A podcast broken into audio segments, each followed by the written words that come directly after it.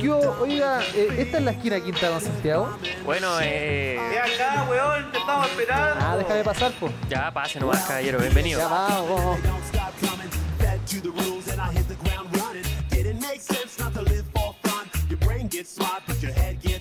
Señoritas, caballeros, niños y niñas, sean todos y todas bienvenidos a una nueva edición de su podcast favorito, Esquina Quinta con Santiago. Eso. Uy, la galleta rompiendo el micrófono como nunca. ¿eh? ¿Qué es eso? Se Esa lo tragó. había- ya, ya, se, ya, me, ya se me había olvidado lo que era tener que bajar como 20 decibeles para que la weá quede bien y no rompa los tímpanos de todo nuestro auditorio, weón. Está bien, está bien. Este- Está, está aprovechando de que es final de temporada. Sí, Oye, la gente, pero si a la gente le gusta escuchar esas weitas de ASMR que le chupetean el micrófono, le pegan palo, weón, y yo que grito un poco, ¿te enojáis? Ándate la cresta, weón. No, no me enojo, me da lo mismo. sí. Son cuánto, cuánto, son 5 o 10 minutos más en, el, en, el, en la edición, no, nada más. En este final de temporada nos volvemos internacionales y es por eso que le hemos traído una invitada traída desde el otro lado de la cordillera. De hecho, todavía se encuentra allá y las maravillas de la tecnología nos permiten tenerla aquí mismo, en, en- en la comodidad de su, de, de su pantalla o algo así. Entonces, señoritas, caballeros, con ustedes, Debo. ¿Cómo estáis, Debo? Gracias por la invitación. ¿Cómo te trata la vida? ¿Cómo, ¿Cómo fue tu día, tu semana? ¿Cómo ha sido tu año? Cuéntanos un poquito de ti. Creo que muero cada vez más rápido, Eso. pero Eso. bien. Eres, eres, eres de, de- digamos, ya, te, te mimetizaste con el podcast. Aquí estamos todos cada día muriendo un poquito más rápido. Documentando la muerte. ¿Y la otra invitada, Galleta, quién es? La otra invitada es un misterio. Es un misterio. Se me olvidó su nombre. No.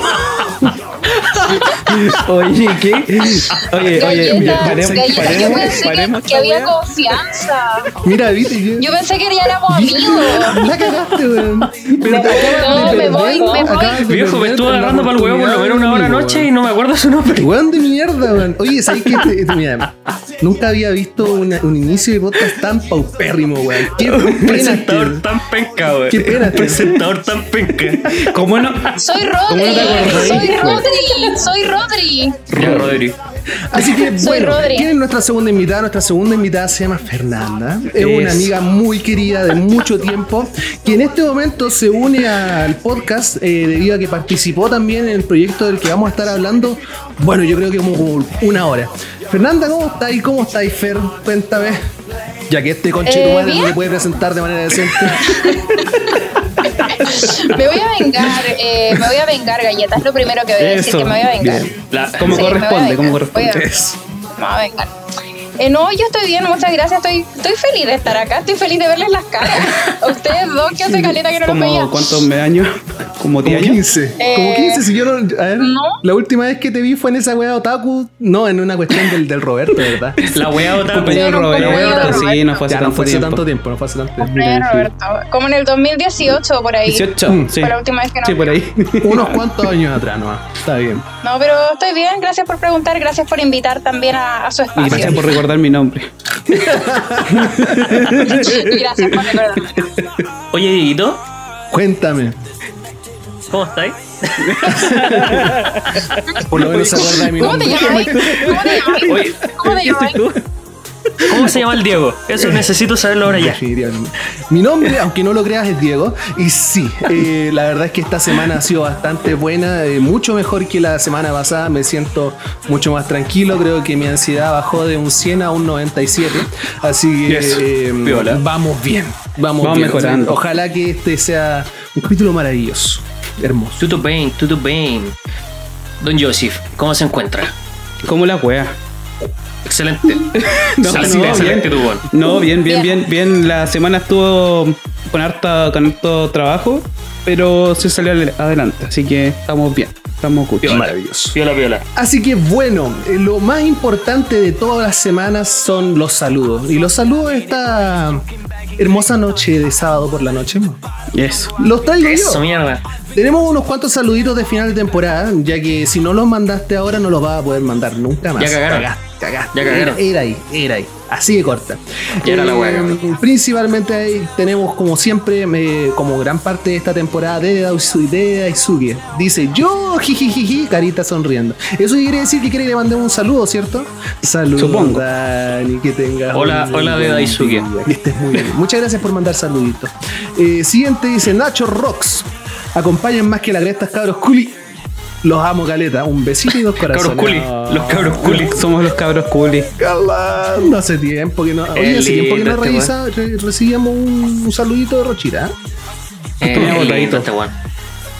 A ver, aquí nos queda otro saludo de Sophie Moonsauer, nuestra seguidora más acérrima. Dice: No me quedaré sin panorama para los sábados. Saludos, bebé. Fue una temporada bacán. Qué bueno que te haya gustado la temporada, Sophie. Un manjar, weón. Simplemente un manjar. Yeah, sí, sí, sí. Aquí tenemos el siguiente saludo que dice Roberto.ferret. El Roberto, hace tanto tiempo que no, no nos veíamos. Ah, ya se el un carretito en mí. Dice, gracias por tanto, cabrón. Ojalá les quede la raja el capítulo y les dé una visita. Sí, nos dé una visita. Así que se la vamos a cobrar la próxima temporada. Con violencia. Lo antes Se posible, la vamos a cobrar con violencia. Con mucha con violencia. También, y finalmente, para terminar con los saludos de este capítulo número 10, capítulo extraordinario, capítulo. Turbo. Capítulo turbo. Capítulo turbo, sí, no, capítulo extra. ya, que cuánto? Nosotros hacemos temporadas de 8 capítulos, este capítulo 10, imagínate. Eh, arroba NJYG dice: El, el perro, El perro, guatón". guatón. Estás gordo, amigo. Estás gordo. El perro guatón. Simplemente ¿Qué- qué? el perro guatón. ¿Qué quiso decir, no? Nos dijo guatones. O sea, a los tres, directamente. Sí. El podcast Así que- guatón. Así que chiquillos, ese, ese, ese más que nada eran los saludos de esta semana y ahora vamos a comenzar con lo bueno. Eh, bueno, chiquillos, como se dieron cuenta, tenemos dos invitadas acá, Debo y Fer. Me gustaría que nos contaran quiénes son, cómo se conocieron ustedes eh, y, Vámonos a la persona. y eso, vamos, claro, primero hablemos del, del plano personal y después vamos al- a lo que, nos, lo que nos convoca. Dele nomás, vamos a partir al revés ahora. Dale, Fer. Eh, hoy yo conocí a Debo por una amiga en común, que es de Argentina, Pili, que también formó parte del equipo y del evento del cual vamos a hablar más adelante. Eh, tuvimos tres días intensos de trabajo en el cual eh, Debo fue una diosa y de ahí que estamos contentos. De ahí que nació el Eso amor. fue hace muy poco. ¿De qué hecho. nació el amor? Sí, de ahí Oye, nació el amor. Fer, ¿a qué te dedicas tú actualmente? Yo estoy estudiando traducción e interpretación inglés-español Ujú. y interpretación en lengua de señas. En eso estoy. Ah, genial. Genial, genial. Oye, bien, bien interesante. ¿Y esa es una mención o es una. La, la lengua de señas es una mención o es una parte, digamos, Eh, integral de es un estudio, eh, un estudio completamente aparte, pero que eh, va a tener un certificado y una titulación de, profesional de igual manera. Ah, uy, bacán. Vaya a ser de las que salen ahí interpretando dentro de los diferentes ritos democráticos. Va, va a estar en la cajita que Eh, está aquí en la, en la esquina. Va a estar bailando en la K-pop en la esquina. Haciendo Sí. así. Yo bailo bien K-pop para que se Nadie dicho lo nadie ha dicho lo contrario. Una demostración. Una Nadie te está cuestionando. Nadie te está cuestionando. Eh, no, pero respecto a la- lo de la interpretación, es la idea, pero esa preparación dura seis añitos. Yo recién llevo un año. Y ese año me va a dar la capacidad de ser como una facilitadora más que una intérprete. Mm, Igual le harta pega Muy- de por medio. Sí, es comunicarse con, con las personas sordas más que nada que eh, están, ellos están ahí. Lo- el- esto me nació porque en una tienda en la que trabajé en el 2018 entró una señora que quería comprar una cartera azul, todavía me acuerdo, y ella no se atrevió a acercarse a mí ni supo cómo decirme lo que quería eh, comprar porque era sorda. Tuvo que esperar al hijo y el hijo tuvo que hacerme de intérprete. Chuta. mira, Y la espera fue, fue larga y la situación igual fue incómoda. Esa, esa como espera, y yo dije, si yo hubiese sabido señas y me hubiese podido comunicar con ella, el proceso habría sido mucho más ameno. situaciones que cambian Mm. vidas.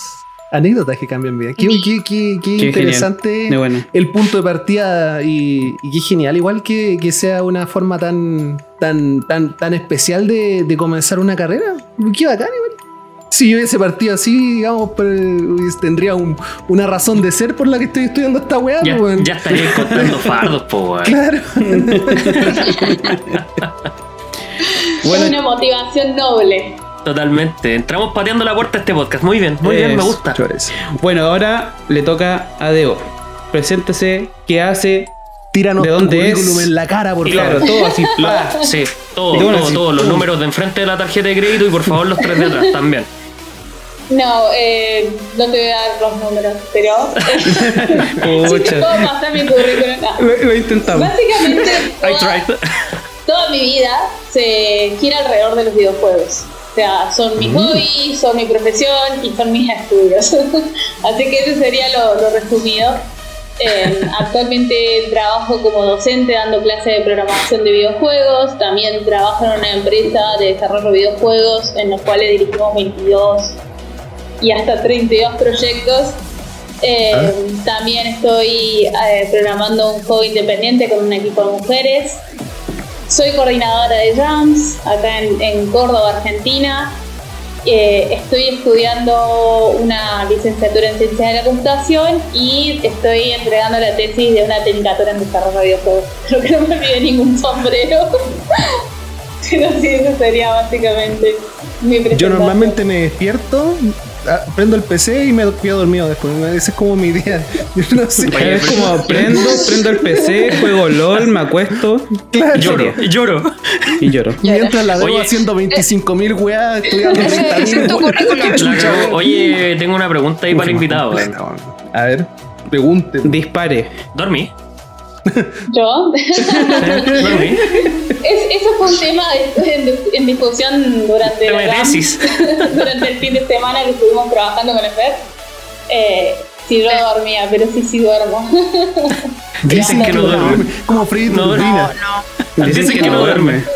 No, no, no. O sea, a mí por privado, Pili, eh, que trabajó con nosotros, y Rodri, que también trabajó con nosotros, me confirmaron que tú no duermes. Mira. Cacha. Está funcionando a las 24 horas del día. Eh, por casualidad no así los siglos de Tesla. Que ese- no, no, ¿quién era que dormía de cada cuatro horas? ¿Einstein? Dormía cuatro horas, Claro, como funcionaba. que dormís de, de partecitas poquito, durante el día. Duerme por capítulo, weón. Claro. Dicen, dicen que es más, que es más eficiente, ¿ah? Tenéis tenéis- que estar enfermo para hacer esa weá, sí. El recreo del tuto. El break Claro. del tuto. Tutardo, el break de tuto. Rígido, rígido, rígido, ¿no? Pero bueno, mira, sabéis que eh, esas son nuestras dos invitadas, entonces Débora y Fernando.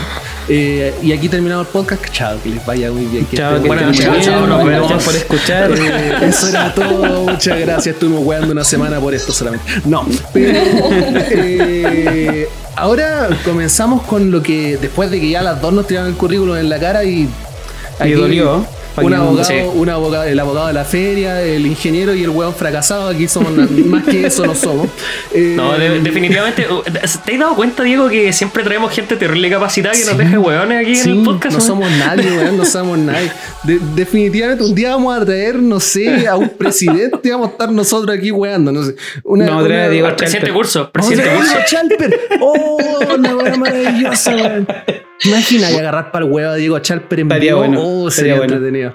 Uy, si le hablamos, le hablamos al Instagram, oye, te queremos invitar a nuestro podcast. Un No podcast serio. pescar, po, no Un podcast serio. De podcast serio, de derecha. Eh, bueno, Ciudadano. ciudadano, claro, muy popular.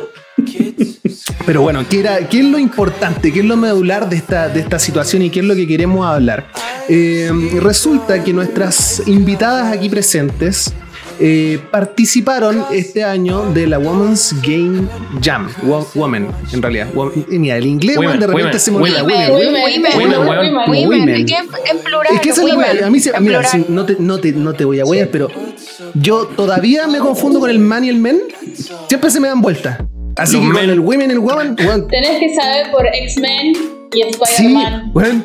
Un, un- un amigo me dijo la, un amigo me dijo la misma weá. Un amigo me dijo la misma weá, pero cada vez que pienso en eso, las cago más porque le digo Spider-Man.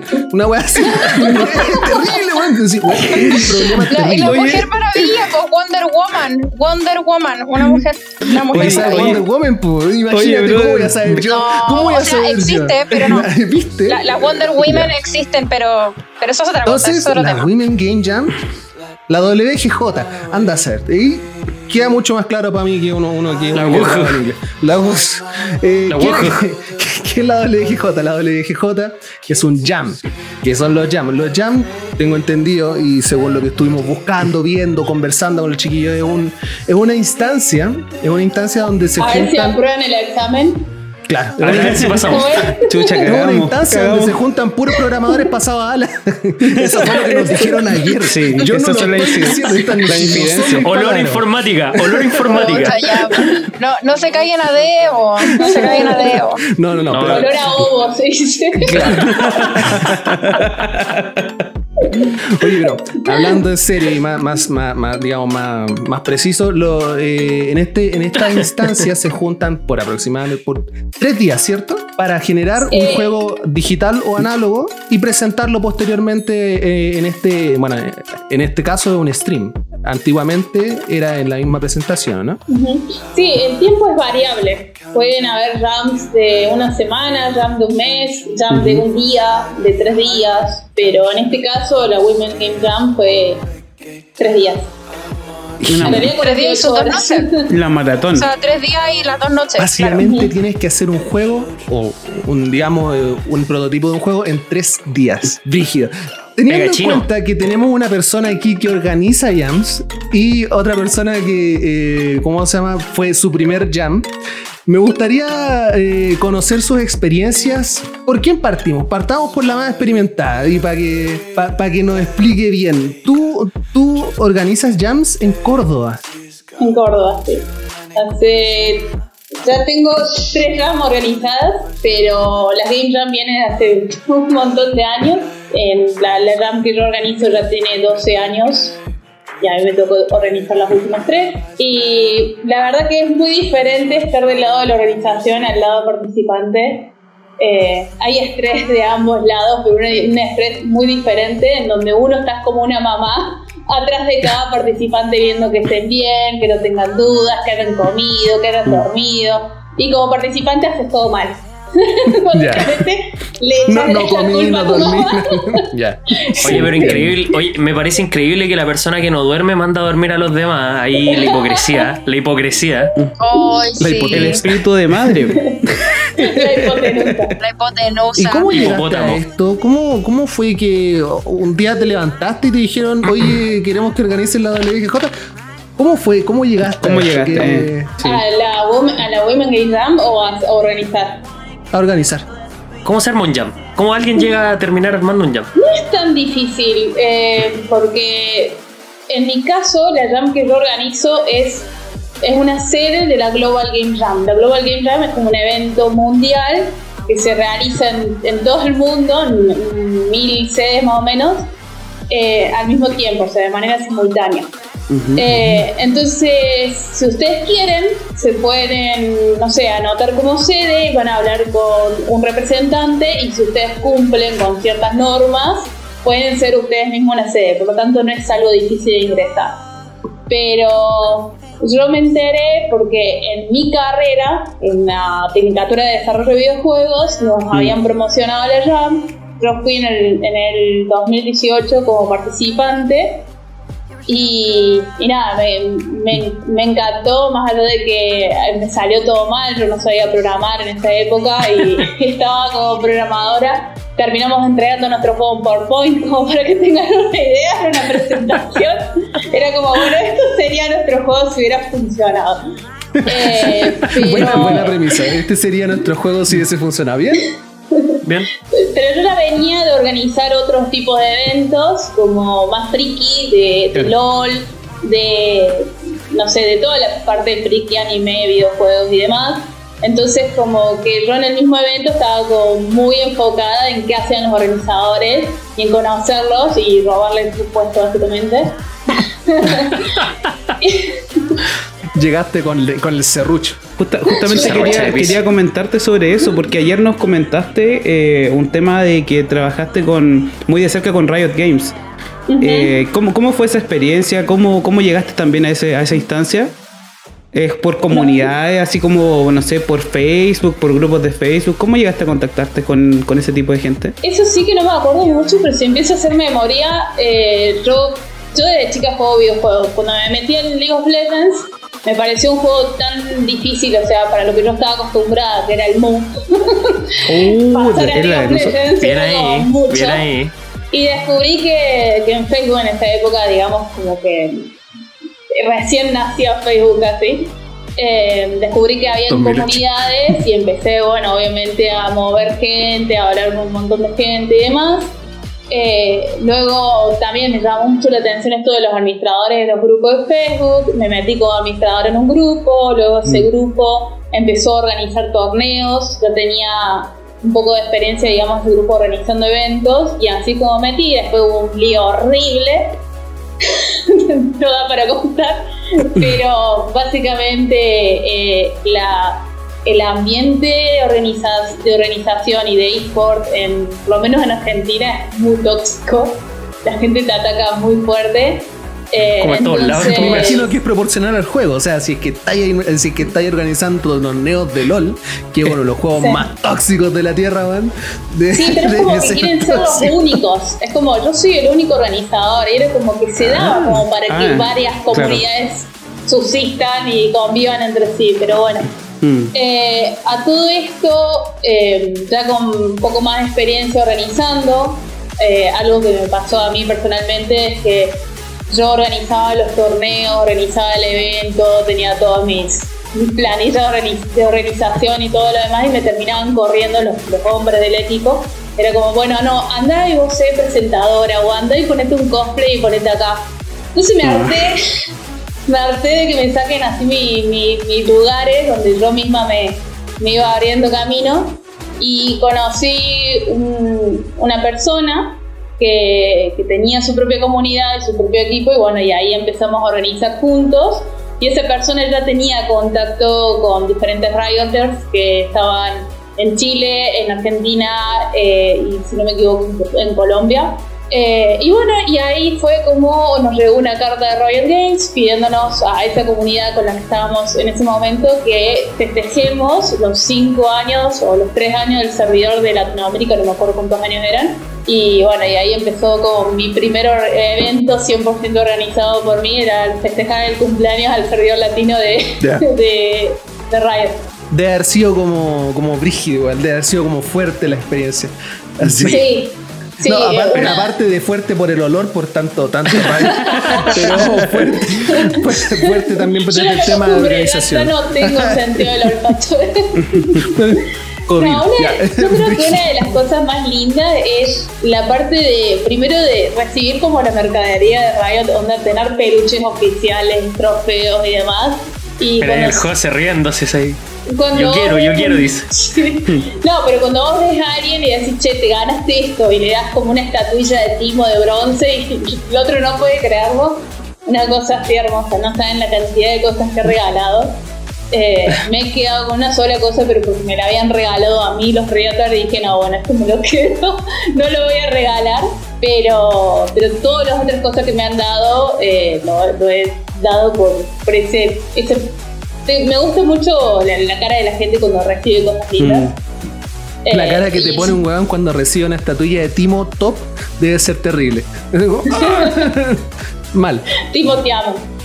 Claro. Timo, te en ama, esa claro. Sí. Eh, y bueno, y, eh, y eso me llevó a que sea mucho más fácil a la hora de hablar con los organizadores de, de la RAM de Córdoba. Porque le dije, mira, me encantó el evento, pero esto, esto, esto y esto, esto se podría mejorar. Y bueno, entonces me puse a organizar con esa persona, después esa persona se fue, como que dijo, bueno, ya estás capacitada, te dejo a vos, y ahí Pero si tan bacanas los vos, pues, y se fue. Sí, y ahí quedé yo Y ahora estoy buscando sucesor, sucesora, Ay. porque no me dan los tiempos, como verán, para seguir organizando. Oye, pero interesante cómo se salta de jugar mucho a organizar eventos de LOL, mandar a la chucha a tu primera comunidad, saltar a la segunda Ay, y de la segunda ter- terminar organizando jams. weón. Es, es increíble así como todo este proceso, pero a mí me interesa también saber cómo una persona que está aquí finalmente eh, eh, jugando mucho, organizando eventos y de una cosa salta a la otra y terminas organizando eventos de, de- de workshop, finalmente de creación de juegos. eh, ¿Cómo termina una persona de Chile llegando a esto? Eh, yo quiero aquí que nuestra, nuestra otra invitada nos cuente cómo, cómo llegaste aquí, cómo llegaste al jam, cómo, cómo conecta todo esto. Empecemos a armar el puzzle, weón. Bueno, fue por, como les dije, por esta amiga en común que tenemos con Debo, Pili. Eh, ella al principio no me dijo que era una jam de videojuegos. me, me dijo, o sea, me habló por WhatsApp de un... No, no, no, no, a Chillán. no, no, no. Lo que pasa es que justo en esa semana en la que eh, Pili me mandó el mensaje, yo estaba pasando por una crisis como creativa y una crisis personal. Y ella me dijo, a mí y otra amiga más nos, nos mandó como el link de inscripción y nos dijo que se trataba de, de una jam, era un espacio que nos podía servir a nosotras a nivel creativo porque nosotras, eh, yo y Natalia, la otra chica, no somos programadoras, no somos diseñadoras gráficas. Eh, Nat estudia teatro, yo estudio traducción e interpretación y por hobby escribo, o sea, eh, eh, Pili conoce mi lado creativo por, porque las dos jugamos rol escrito Mm. ese desarrollo conoce ella y ella me dijo que eh, como narradora podíamos servir en este tipo de proyecto que servía también para trabajar lo que era la creatividad. Era un espacio completamente diferente. Pero te dijeron lo importante, te dijeron que ibas a estar tres días sin dormir, ¿o no? Eh, ¿Te advirtieron? a- creo, creo que ¿Me no. advirtieron de los daños de ir al jam? Creo que no, no, no tengo memorias de eso. Si es que Pili me lo dijo y no me acuerdo, lo siento que mucho. alguna vez las tuve, las perdí después de estar en vela tres días. Eso es lo importante. No, y me inscribí. Me mandé la solicitud después de que Pili me lo explicó un poquito más a fondo. Igual tenía mis dudas porque dije, ¿qué voy a ir a hacer yo allá? Yo, yo no sé dibujar, no sé programar, no sé diseñar, nunca he hecho nada de esto. Normalmente lo que yo hago relacionado a juegos es sentarme frente al computador y jugar. nada más. Entonces, Pero no, no, se te, no se te cruzaba por la cabeza que, que querían usar tu talento, tus No. ganas de escribir, No. tus ganas de crear. no, para, eh, no, para nada. De hecho, Ay, qué- qué eh, persona más humilde. o sea. No, es verdad, yo llegué muy, muy perdida. De hecho, Pili me dijo que eh, ellos ya tenían el grupo como formado, que tenían un grupo formado con dos amigos más que son Rodri y Debo, y que ellos ya habían participado en una jam y me habló del juego anterior que habían hecho. Y, y como que igual me encaminó un poco, pero aún así me costó ver eh, qué podía aportar yo. De hecho, la pega que debería haber hecho yo la dirigió Debo, porque yo no sabía qué hacer. Corriendo en círculo, Eh, literal, así. La idea era, Sí, no, no sabía, no, no sabía, es que no sabía qué hacer. Y Debo me fue guiando y después yo fui eh, eh, como redactando todo el proceso. Mm. Y ahí aproveché de investigar eh, cuál era mi rol en, en el equipo, empecé a ver videos, empecé a, leer foros. Eso- esos mismos tres días en el que yo estaba escribiendo, también estudié lo que debería ya haber sabido de antes. O sea, estáis estudiando al mismo tiempo que estáis haciendo la prueba, básicamente. Claro, una cosa así. dijo, así, de Google, pa. La, la trampa. Copiar, pegar código. Sí, no, eh, claro, claro. Eh, eh, pero no fue eso. Y al final la, la- la experiencia me quedó gustando mucho porque eh, descubrí que hay espacios narrativos que no había pensado que existían y en los que podía desarrollar también mi, mi talento. O sea, nunca había pensado en el desarrollo narrativo de un videojuego, que incluye no solo el desarrollo na- mm, eh, narrativo del juego en sí, sino el desarrollo na- narrativo del jugador con el juego, porque tiene que ser atractivo para el jugador. Claramente. Entonces uno nunca piensa en eso, o sea, yo nunca me pensé, o sea, nunca me senté a pensar que la persona que hace el juego también tiene que pensar que a mí me tiene que gustar el juego. Claro. Eh, Es como una, una cosa muy, muy extraña. Bueno, en ese sentido eh, hay un debate permanente eh, y un debate que se ha dado así a lo, largo, a lo largo de muchos años es si los juegos se debieran o no se debieran considerar una expresión artística a propósito de lo que es todo el proceso creativo desde la idea finalmente, proceso de planificación y cómo se va concretando esta cuestión. O sea, por ejemplo, lo que nos mencionan acá era el hecho de que eh, existe finalmente un proceso donde yo tengo que ponerme a inventar cosas, tengo que ponerme a crear finalmente. Mm. Y ahí uno se cuestiona, eh, ¿es arte? ¿No es arte? Hay mucha gente que dice que no, otra mucha gente que dice que sí es una expresión artística. Y en ese sentido como que se crea esa disyuntiva. Yo tengo mi opinión formada también, pero me gustaría escucharle a ustedes también eh, qué piensan al respecto. Debo, vamos pimponeando entre, entre invitados. Sí, que estoy abriendo los ojos así con la pregunta. Eh, yo creo que efectivamente sí es una expresión de- eh, artística, claramente es otro medio de comunicación porque es una forma muy diferente de llegar al usuario, de llegar a la persona, digamos, que está siendo espectador activo de esa obra de arte por todos los sentidos. O sea, vos le estás dando, le estás dando arte sonoro, le estás dando arte visual, le estás dando narrativa, le estás dando sentimientos, estás haciendo que lo viva en carne propia. O sea, es imposible pensar que no sea una, un tipo de arte más, siendo que reúne todos y al reunir todo hace que la experiencia, una experiencia totalmente difer- diferente a verlo de manera, digamos, eh, individual en cada una de las, de las expresiones de arte. Eh, y ni hablar de la cantidad de plata que se levanta, ¿no? Claro. Bueno, y respecto al tema de la plata y lo que es la- los espectadores, eh, el año pasado, eh, ¿cómo se llama este? Hoy se me fue el, el- el- de los premios Gamer. El evento. La Game, Game Game Awards. Awards. La game, el Game Awards tuvo más, más, más, ay, se me fue el nombre, más, más visitantes, más espectadores. Más viewers. Mira, que estoy, estoy ahueonado. Sí, me- tuvo más viewers, más estoy espectadores. drogado, Sí, ya estoy estoy, drogado. estoy drogado, estoy drogado, ya. Tuvo más espectadores que los Oscars. Entonces, ahí tú tenías una- un, un cambio de mentalidad maravilloso. Oye, Fer, ¿y tú qué pensáis de eso también? Que complemente la respuesta de su compañera. ¿Verdadero o falso? Justifique las falsas. Justifique la falsa. Eh, no, verdadero. Y mi justificación, no, sí, Y en voy a justificar Es el que- verdadero porque yo quiero. Sí, voy a justificar el Me va a dar un lujo, guru guru. Por supuesto.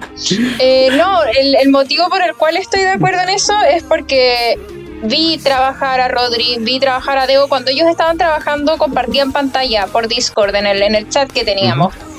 Y ver todo el proceso, en el caso de Rodri, con, con los dibujos que al principio nos mandaba fotos de, de sketches en, en lápiz grafito y en papel, pasarlos a lo que es el, el programa que usa para dibujar en el computador, no sé cuál es, perdón. Illustrator, eh, El- ese, para mismo. que también ese mismo es que no para que la gente sepa por si quieren dibujar también y todo esto ese- los programas que usaron estaban muy buenos Eh, Rodri hizo los dibujos le, le dio forma le dio color le dio vestimenta al personaje después le mandó todo esto a Debo, de hecho se dio un proceso en el que Rodri como que descuartizó el personaje y se lo mandó descuartizado a Debo para que Debo pudiera darle movilidad Ah, Porque me gusta ya, sí. descuartizado.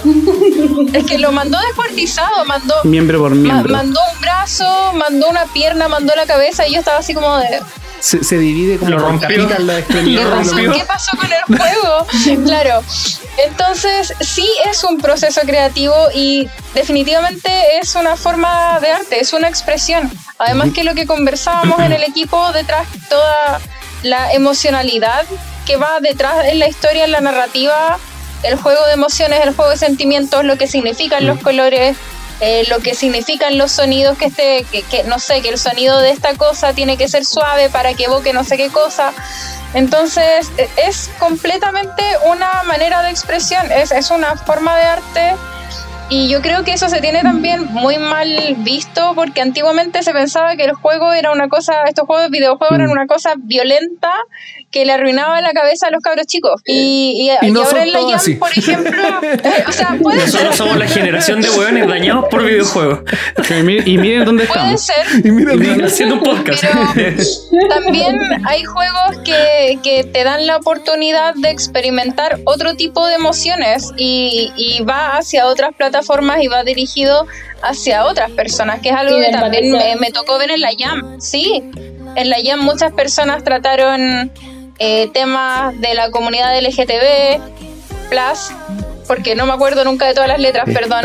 Hay otras personas que trataron el eh, la ansiedad en sus juegos, eh, el afrontar miedos y La así. depresión. Entonces, no son estos, estos típicos juegos que uno dice, oh, el juego violento que solo es de pelea o solo es de arma. No, es otra cosa E incluso el juego violento tiene su mensaje. también. Todo. Bueno, lo Sí. que pasa ahí. Sí, no, estoy de acuerdo. En ese sentido, igual, eh, como toda expresión artística, hay. Eh, el sentido estético es súper subjetivo. Y los gustos son súper subjetivos, pero igual así uno puede ir clasificando finalmente los diversos tipos de expresiones artísticas. A lo mejor un tipo FIFA no representa ninguna expresión artística por ninguna parte, porque puta, son 22 hueones agarrándose a palo y tirando pelotazos de un lado para el otro. A lo mejor para otro tipo es. Viejo, aquí hay un desarrollo técnico, deportivo, es deporte y es, es como nosotros graficamos el deporte. Hay otros tipos que dicen que jugar Doom no es una expresión artística, a lo mejor para el Diego sí, por ejemplo. Mick Gordon, Eh, porque- es un artista. Ese Por ejemplo, y, y así vais sumando. Me gustaría cerrar, me gustaría cerrar el tema de lo que era la, la- la persona experimentada con la, con la debutante, por decirlo así. Eh, me gustaría. Porque ya, el- el- la, la definición de base la conocemos, digamos, la, está, está en la WGJ. Eh, pero después de haberla vivido por primera vez, me gustaría saber cómo describirías tú la WGJ. ¿Cómo describirías tú tu primer jam, Fer? Eh, Y si quería ocupar una palabra, una palabra. Traumática, no, venga. Tengo sueño. nunca Tengo no, sueño. Tengo sueño. Tengo sueño. Dormí por tengo tres sueño, días. nunca. Red Bull. Red Bull, ¿no? Ah, eh, Red Bull. Red Bull, sí. No, eh, oportunidades. Mm, ya. Son opor- la, la Jam es una oportunidad y se te abren espacios. Como les digo, descubrí que existía la narrativa dentro de los videojuegos. Descubrí que es un trabajo, y lo mejor de todo, que es un trabajo remunerado. Entonces, sí, entonces, y, me puse a buscar, de hecho, sobre narrativa de juegos. Y ahí está cursos. Hay cursos. En, en Coursera encontré varios cursos gratuitos y, y yo obviamente me anoté a varios porque quedé con el asunto dando vueltas y es algo que no conocía.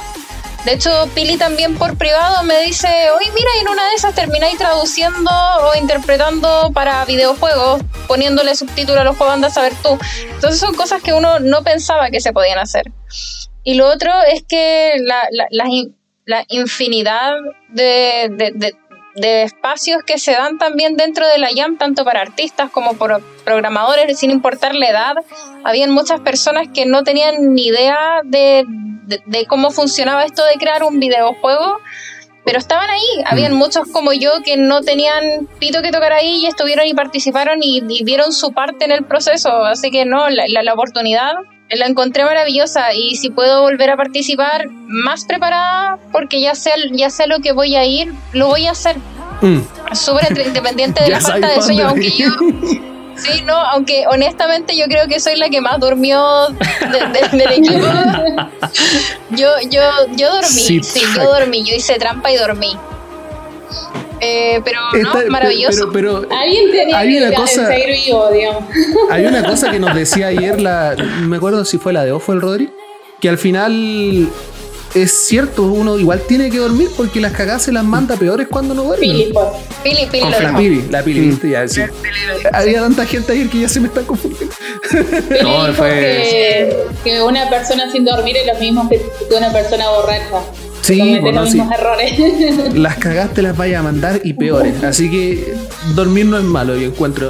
Ahora, eh, y para cerrar este tema, me gustaría. eh, ayer, eh, cuando estábamos conversando, haciendo una pequeña pautita, Debo nos dijo algo súper importante que es como ya el cierre, así ya la parte bonita, la parte onírica, digamos, de lo que son las jams, de la parte de lo que son eh, estas reuniones de gente que, se junta a hacer eh, jueguitos digitales o, o como se llama, o análogo, que era la- el tema de la, de- de, por decirlo así, la inclusión, de que todo el mundo puede llegar a generar un juego. Danos ese mensaje tan bonito e inspirador nuevamente. Tengo muchas cosas para decir. O sea, eh, primero, de, como le había contado ayer, del tema de cómo nacieron las jams. Los jams empezaron siendo un- una reunión que se hacía en las empresas de desarrollo de videojuegos AAA, o sea, que son de la mayor calidad de juegos.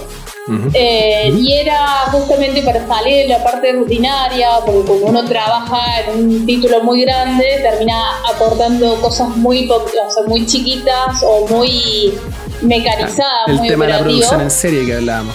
Claro, entonces la Fordismo, idea era sacarlos de ese contexto y meterlos en un lugar más creativo donde puedan eh, realizar más tareas, enfrentarse a nuevos desafíos y demás. Y se popularizó tanto eh, la- el formato y también se expandió mundialmente porque hay gente de todo el mundo, en donde a ustedes menos se les ocurra, seguramente ahí hay una jam. Eh, y lo que hizo es que se abriera la puerta al mundo indie y que gente que nunca se le ocurrió trabajar en videojuegos ingrese y que sea su primer paso, como le está pasando a la Fer, sea su primer paso en el mundo del desarrollo de videojuegos. Entonces, hay una mezcla en las jams de gente, como está pasando acá en este equipo, ¿no? De gente que ya viene trabajando de hace rato o, o incluso hace años, digamos, gente, no sé, en mi primer jam tenía compañeros que llevan 15 años en la industria, no saben lo que es eso. Y, y bueno, entonces termina siendo un espacio educativo, colaborativo, Mm. donde no, no, hay, no hay competencia. La idea no es hacer el mejor juego y que el tuyo sea el más bonito de todos. No, la idea es aprender. O sea, más o menos todos los objetivos que se cumplieron en FER, eso es. Eh, y Mm. Muy bien, yo Fer. quería, quería De- de- aportar. descubrir el mundo de los juegos. El real mundo de los juegos. Entraste Es- en la nueva droga. Eso, eso, eso también te quería preguntar, porque no- nunca lo tuve claro si es que al final del evento eh, premian al mejor juego o es solamente una instancia de compartir conocimiento en general. Claro, es como. Eh, ¿Querés decirlo, Fer? Dale, ¿no? Eh, no, lo que pasa es que, no, y lo primero es que, Hable en- nomás, hable. por lo menos en el canal de Chile, después se explicó cómo eh, postular a los fondos del gobierno para poder financiar los juegos. Ya. Mira, Claro. Se, dio, se dio esa charla, te- o sea, te, da- te dan charlas que te guían si quieres tú después encontrar financiamiento o, o seguir con el juego. Pero Debo puede profundizar más en eso. En el caso de Chile, como les digo, se hicieron charlas eh, post evento en, en- en el canal del, de la sede chilena y ahí te explicaron cómo postular a los fondos del gobierno para, para sacar dinerito para seguir desarrollando tu videojuego. Mm, bueno. Es que esa es la idea, es la entrada a la industria. Es como Es el primer hacerte ver. paso y te digo, bueno, ahora el siguiente paso es que vayas y te inscribas en este fondo o vayas y hagas este curso o no sé, o te metas en esta mentoría. Es como siempre se hace eso, como que al final del jam, aparte de hacer eh, la puesta en común de todos los proyectos, porque siempre es re lindo ver qué estuvieron haciendo todos, eh, y aparte presentar que le tocó a la FER, en, en nuestro caso, presentar nuestro proyecto. Eh, y, y si hay una premiación, más que todo son sorteos y cosas así como para, no sé, alegrar a la gente, pero no hay un vos sos el mejor y te salió fantástico tu juego y todo el resto una cagada, no, no pasa eso. Y, y los que De pasan hecho- no saben el espíritu del rap. Sí, no, de hecho la, la misma la misma plataforma te, eh, crea una página, o sea, la- los mismos administradores crearon una página en, en donde se suben todos los juegos y tú puedes jugar los juegos de todas las las Jammers o los Jammers porque también había nombres y está ahí de todos para todos. Mm. Y, y- y de la edad que fuera, eh, como les contaba ayer, habían niños incluso haciendo, niños entre los 10 y los 12, 13 años haciendo, programando videojuegos, niñitos. Y no, era maravillosa la, la instancia de aprendizaje, las charlas, las mentorías, absolutamente todo. Dos cosas que quiero decir antes que me cambien de tema. Una es esto de que, de que el juego, o sea, ¿por qué eh, cualquiera puede ir? Digamos, porque va a decir, bueno, no, yo, yo voy a una jam, sí, porque previamente sé programar, o si sé dibujar, o si sé narrar, o qué sé yo. No, cualquiera puede ir porque un videojuego es, multidisciplinario, es interdisciplinario también. O sea, ahí podés ser, no sé, diseñadora indumentaria y hacer un juego que sea vestir una muñeca y que vos sepas que, cómo va a ser la onda y cuál va a ser, no sé, la, emo- la emoción que le va a llevar el, al, al jugador a vestir la muñeca, no sé, por decirte una, una idea. En, en cualquier profesión, cualquiera que se te ocurra, la podés insertar dentro del mundo de un videojuego, porque no solamente hay videojuegos, digamos, eh, digamos, como los violentos o juegos de historias y demás, sino también hay simulaciones. Entonces vos podés, no sé, hacer una simulación de una cita con el psicólogo, por decirte una idea. Y vos lo que haces es gamificas esa, esa experiencia o esa, esa profesión. Entonces como que eso, eso es lo lindo que tiene también el Rams. Es como aquellos que no se le ocurría, no se le ocurría de ninguna forma de que su profesión les fuese rega- servir para desarrollar videojuegos, bueno, ahí está. A los Entonces nosotros, nosotros el próximo año vamos a meternos una llena de el- claro, un, un, un, un- un ingeniero informático, un administrador público y un abogado. Pedazo de administración. pedazo de equipo, pedazo de equipo. Yo lo banco. equipo. Sacan, sacan un- el, el, el juego competencia al, a este, al juego del abogado. El Phoenix Wright. Ah, Phoenix Wright. El Phoenix Wright. No. Sí, vos, ¿viste? Hay juegos Sería sobre abogados. Ponemos el digo, o sea, galleta ahí no- en un, una Ahí. del galleta. Objection. Y hay, muy buenas historias también que se basan en- justamente en la profesión de abogado. Entonces, como que no, no hay forma de que quedes afuera. Y No, otra cosa que finalmente, quería decir. ser abogado es Ah, divertido, pues, weón. Finalmente ser dime. abogado divertido. No, otra cosa que quería decir era más que todo sobre este jam, sobre la Women in Jam. A diferencia de otros jams que he participado, que he organizado y demás, lo que tiene de especial esto es que justamente es el primer paso, pero que busca que las protagonistas sean mujeres. Y eso es hermoso porque en la industria es muy difícil que te encuentres mujeres de compañeras y hace falta la mirada de la mujer en los videojuegos, no saben cuánto. No saben cuánto. Entonces, si ustedes van y ven esas experiencias que se han desarrollado por mujeres, obviamente también hay equipos, en los equipos hay miembros varones y otros géneros, pero van a ver que es muy distinta la mirada y la- cómo se cuentan las cosas, cómo se muestran, de qué manera te, te da feedback el juego de lo que estás haciendo y demás. Es distinto. Y, y tiene ese carácter como emocional porque en, en todas las aperturas te muestran un video donde diferentes desarrolladoras grosas del mundo te, te tiran ánimos, te dicen, chicas, ustedes, a ustedes se las necesita en la industria. Y es como que se pone la piel de gallina, es hermoso. Eso, eso es lo que tiene en especial este jam con respecto a todas las otras. Mira. Es increíble el tema de lo que cómo, cómo puede ayudar a, a un aspecto tan macro, una, digamos, una, bueno, no es una competencia, un jam, digamos, ya utilizamos la palabra, un jam, que se Digamos da jam. en una provincia, digamos, que se, que se crea en una provincia de Argentina y posteriormente, digamos, se unen gente de otros países. Eh, es increíble el nivel de inclusividad que se da y, y comparto esa, esa, esa opinión contigo. En realidad falta, falta mucho mujer en la, en la industria. Eh, y se nota mucho, principalmente en las weas que hemos hablado últimamente. Con el cagazo de Blizzard, por ejemplo, la, la embarrada que está quedando allá. eh, Y es a simplemente un síntoma de una enfermedad más grande. ¿Cómo? Que no se les va a ocurrir reemplazar a todos esos acosadores por mujeres, digamos. Van a Claro. contratar otro. Sí, no, sí. Probablemente. Sí, pero al menos, hecho- al menos, al menos está, se está dando a la luz este problema que estaba ahí prácticamente eh, institucionalizado en, en esta empresa. Entonces, es una cuestión que, si bien es cierto, hay pocas mujeres en la industria, pero cada vez van a ir llegando más.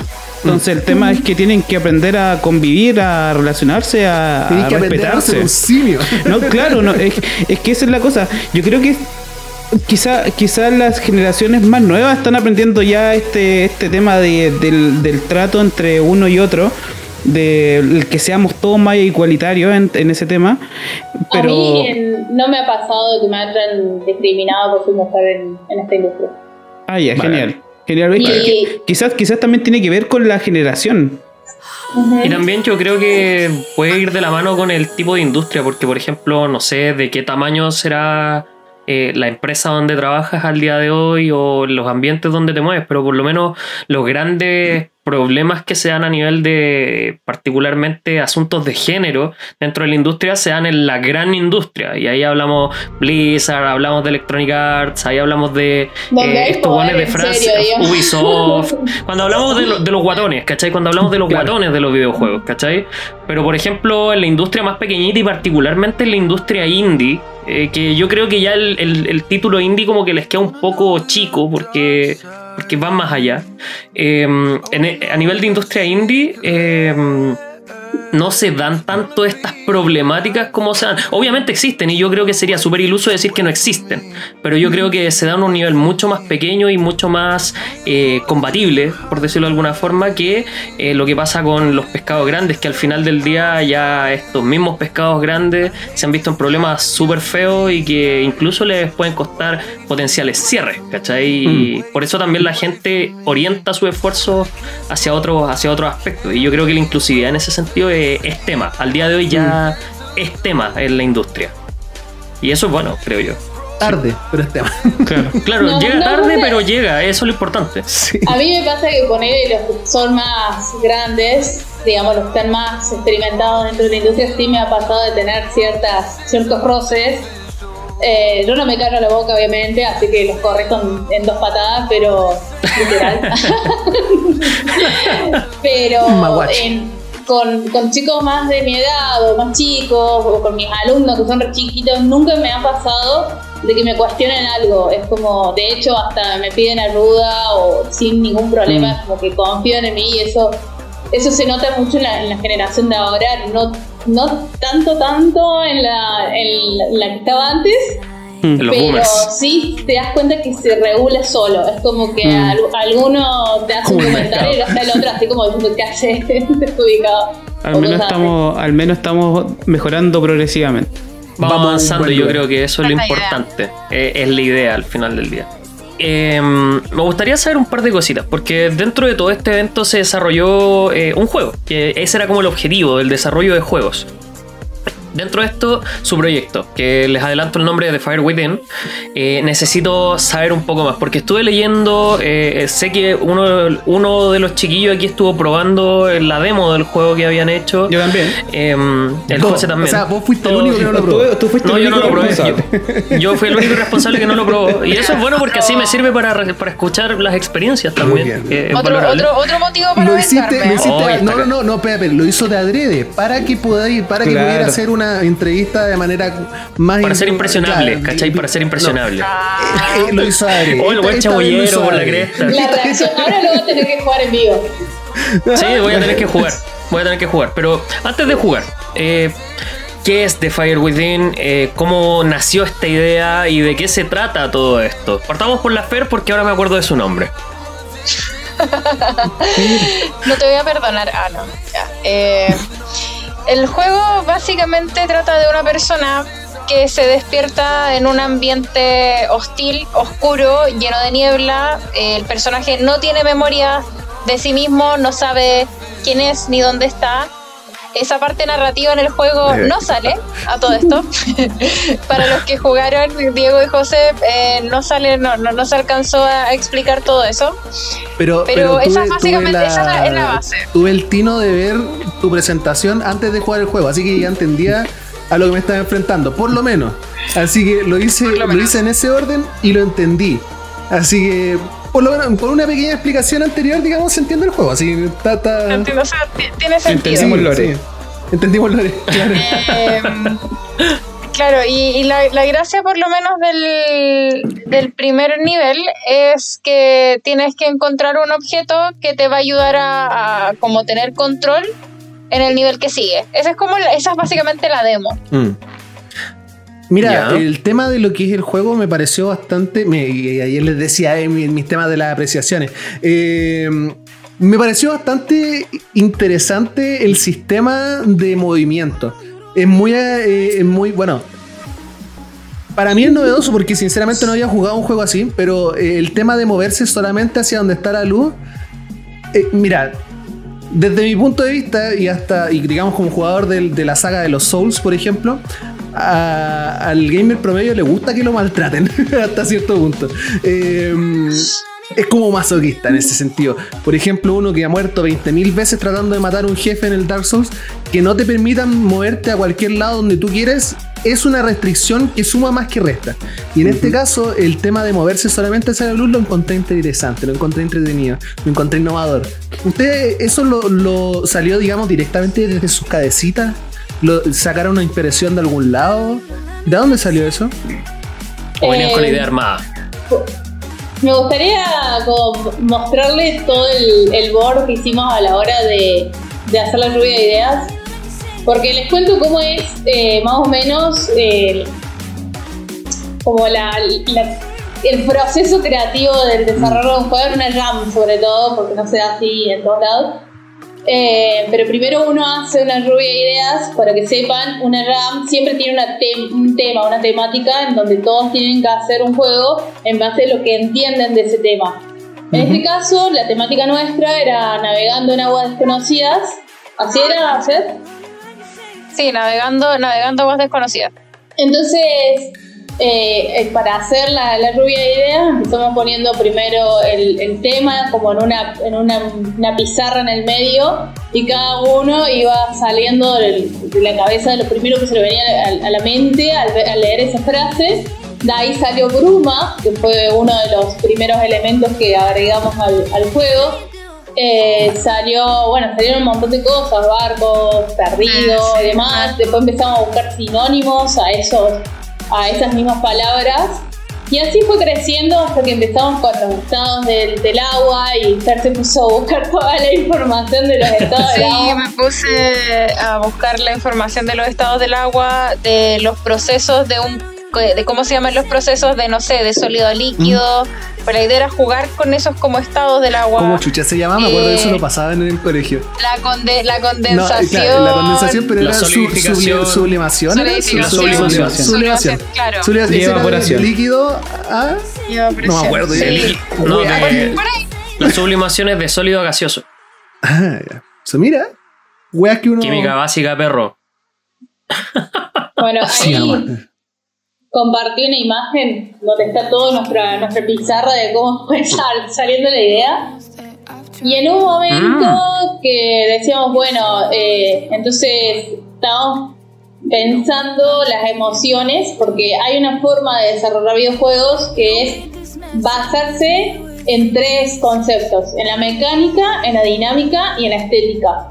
Y a su vez en las emociones que uno quiere evocar en el, en el jugador, por así decirlo. Si uno dice, bueno, yo lo que quiero es, eh, no sé, matarlo de miedo al jugador, hacerlo re terrorífico, no voy a poner colores pasteles y, no sé, música muy dulce, digamos. Entonces como que los, sentimientos a uno eh, le ayuda a caracterizar todo lo que es la parte del arte, de la mecánica y demás. Y como había salido de esto de estar perdido, de no tener control, eh, habíamos pensado esto de los estados del agua como los estados de la persona, como Pili había dicho, por ejemplo, que al principio el, tema del vapor sería como la parte de, idealizar la, la, situación, idealizar una persona, como estar en ese mundo pero por decirlo.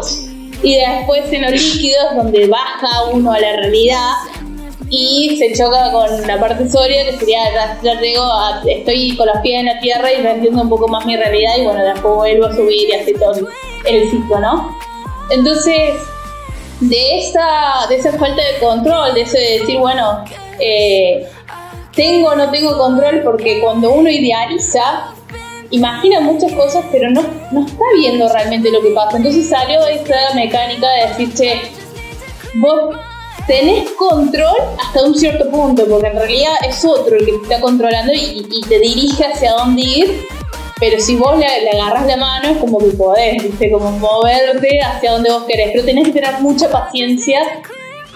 y eso es como, es como re loco, porque obviamente el jugador es impaciente, el jugador quiere tomar el control, el jugador quiere manejar el personaje y que haga lo que uno quiere. Y acá es como que no, le ponemos el stop y. Eh, hay un elemento que me llama harto la atención, que es eh, una dificultad súper grande, creo yo, eh, y la veo así como, como espectador y a partir de lo que ustedes me estaban contando, que es como crear finalmente una dinámica de juego que no se sienta que te toman de la mano y te digan, oye, mira, todo esto es el juego que hicimos, y que el jugador se sienta de forma, en cierta forma, invitado a descubrir lo que están haciendo, porque por ejemplo, y me ha tocado ver experiencias y, he jugado experiencias que literal es un pasillo y te dicen, mira, bueno, tenéis que caminar por el pasillo de aquí hasta el final y ojalá no te aburráis en el proceso. Y te Entonces, como, después. Claro, hasta que te salen los créditos, ¿cachai? Eh, el juego PlayStation promedio, ¿cachai? Eh, en cambio, eh, crear una experiencia eh, técnicamente improvisada, o sea, crear una lluvia de ideas, luego crear el juego y además que el juego no solamente transmita un mensaje como lo quisieron hacer ustedes, sino que además eh, sea divertido eh, o que sea interesante, llamativo, porque divertido se puede interpretar de muchas formas finalmente, eh, eh, es todo un desafío. O sea, mm. ¿cómo, ¿cómo, no murieron en el proceso de viejo? Tengo, que, tengo tres días para armar un juego y cómo finalmente canalizo la idea de que salga todo esto, a partir de todos estos estados de la materia que me estaban comentando y como los procesos intermedios. ¿Cómo, cómo va cuajando todo al final del día, sin, sin matar a tus compañeros de equipo y sin matarse uno? Bueno, Ah. la mecánica fue básicamente un poco de eso. Yo como programadora, eh, no- o sea, como que tengo un trabajo bastante pesado que no puedo esperar a que, a que la historia se desarrolle o a que el arte se termine de hacer, como para no empezar a hacer lo mío. Entonces uno tiene que empezar a armar un- lo que se dice un placeholder, que es como una, una maqueta básica de lo que va a hacer y después a eso pum, le insertas la historia, le insertas el, el, el arte y demás. Como que Pero eso, ese pero viernes- eso, eso es un proceso, o sea, es, es una. mm, ¿Cómo se llama? Una característica específica de los jams, me imagino, por el tema del tiempo. Sí, ¿O no? Eh, sí. Uno como que se, como que se adapta, tú, tú te estás adaptando a un tema de tener tres días para hacer algo y necesitas partir con alguna cuestión y da lo mismo que lo demás no esté llegando, lo llega después. De- la verdad es se que yo adapta. hice mi pega. Profesionalmente y también se maneja igual de todas formas así. ¿Sí? Eh, lo único que profesionalmente mm, tenés más chances a corregir errores por si no te mandaron bien el arte o si no sé, se vio feo o, o algo así, como que uno no siempre hace el modelo tal cual como, como va a quedar al final, entonces como que tenés más chance de arreglarlo, acá no.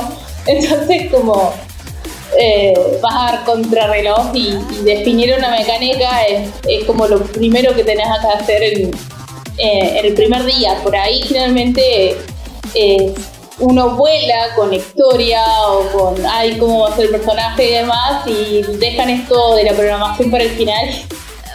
Termina saliendo todo muy mal. Claro. Eh, Es complicado, me imagino, así. Imposible dejarlo para el final. ¿Sabes qué? ¿Sabes qué? Eso, eso me gustaría hacer énfasis en eso que mencionaste recién, el tema del personaje.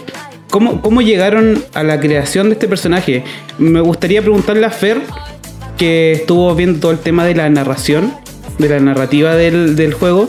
¿Cómo, ¿Cómo llegaron, cómo se llama este personaje que lo presentes? Eh, eh, ¿Cómo llegaron a- al diseño? ¿Cómo, ¿Cómo hicieron, no sé, tuvieron varios prototipos de, de, de diseño de este personaje, la personalidad del personaje? No sé. Que me expliquen más o menos cómo, cómo lo llegaron ahí. Al, Rod- al Roderick. Claro. ¿Cómo Sí, inventa no, una persona, básicamente? eh, gran parte de, de ese trabajo fue de Rodri, porque Rodri eh, llegó con una idea eh, bien específica y ahí entre todos le fuimos dando forma. Eh, el personaje se llama Kuro, en honor creo que a uno de los gatos de Rodri, ¿no? Gato, perro, gato. Debo, debo saber gato, gato de, de Rodri. Los primeros del, del diseños del personaje, de hecho, uno de los diseños que está en papel es muy eh, burtoniano, Ah. es muy diseño así como a lo Tim Burton. ¿Verdad? Sí. Y, y después eh, pasó por, por su etapa South Park, la- las vivió todas el, el diseño del personaje. Eh, de- en cuanto a los colores, eh, recuerdo que comentamos la importancia, no solo tanto por, los artistas que usan como una paleta de color y, trabajan a base de, de ello, sino que también la importancia del el significado del color a un ámbito más como psicológico, porque queríamos agarrar todo eso, el parte de la parte de la emocionalidad, emociones positivas, negativas, ambiguas y cómo se van representando estas en los colores. Y, de ahí fue tomando forma. Oye, ¿sabes qué? ¿Sabes qué?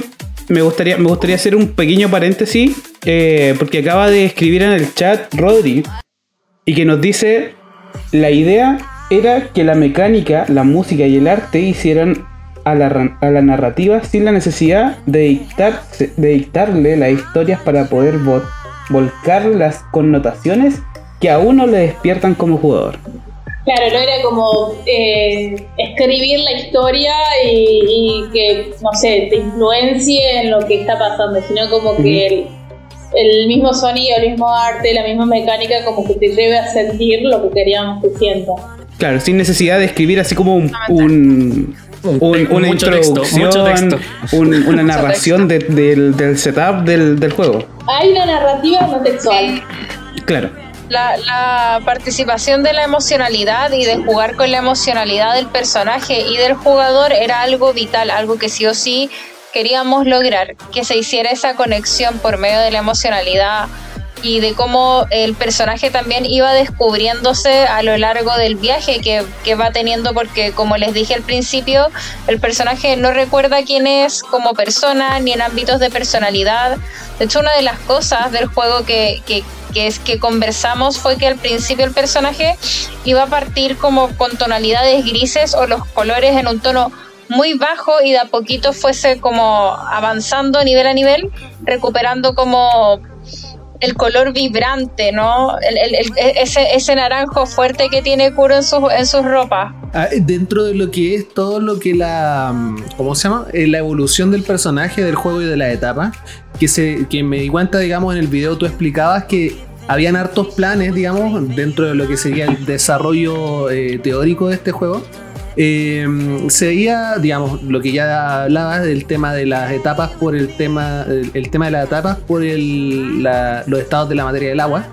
Y también, eh, ahora lo que nos dice eso, no, eso no lo recuerdo que lo hayas dicho, entonces eh, estamos con primicia. Dentro de lo que es la interacción con el personaje principal, eh, que vaya ganando colores, eh, también esa, esa idea también se le ocurrió en el brainstorm que nos entregaban al principio, o fue una idea más final para lo que era tu, tu, tu, no, tu de argumento. hecho, eso también fue algo que también salió de la mente de Rodri, que que fue, fue idea de él y, y, Pili la siguió también.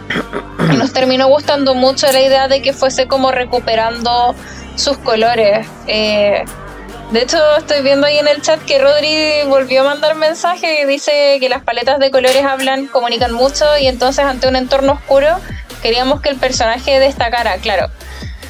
Cuando el, el personaje fuese ganando sus colores en este ambiente como hostil que hay detrás, la, las piedras, la niebla, la bruma y, y, que básicamente tienen solo esta lucecita guiando.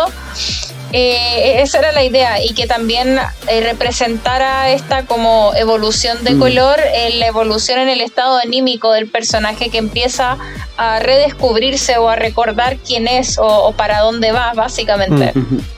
Es como un feedback visual de lo que estaba sintiendo el, uso, el personaje, mejor dicho, para que el jugador entienda un poco qué está pasando. Claro. Mm.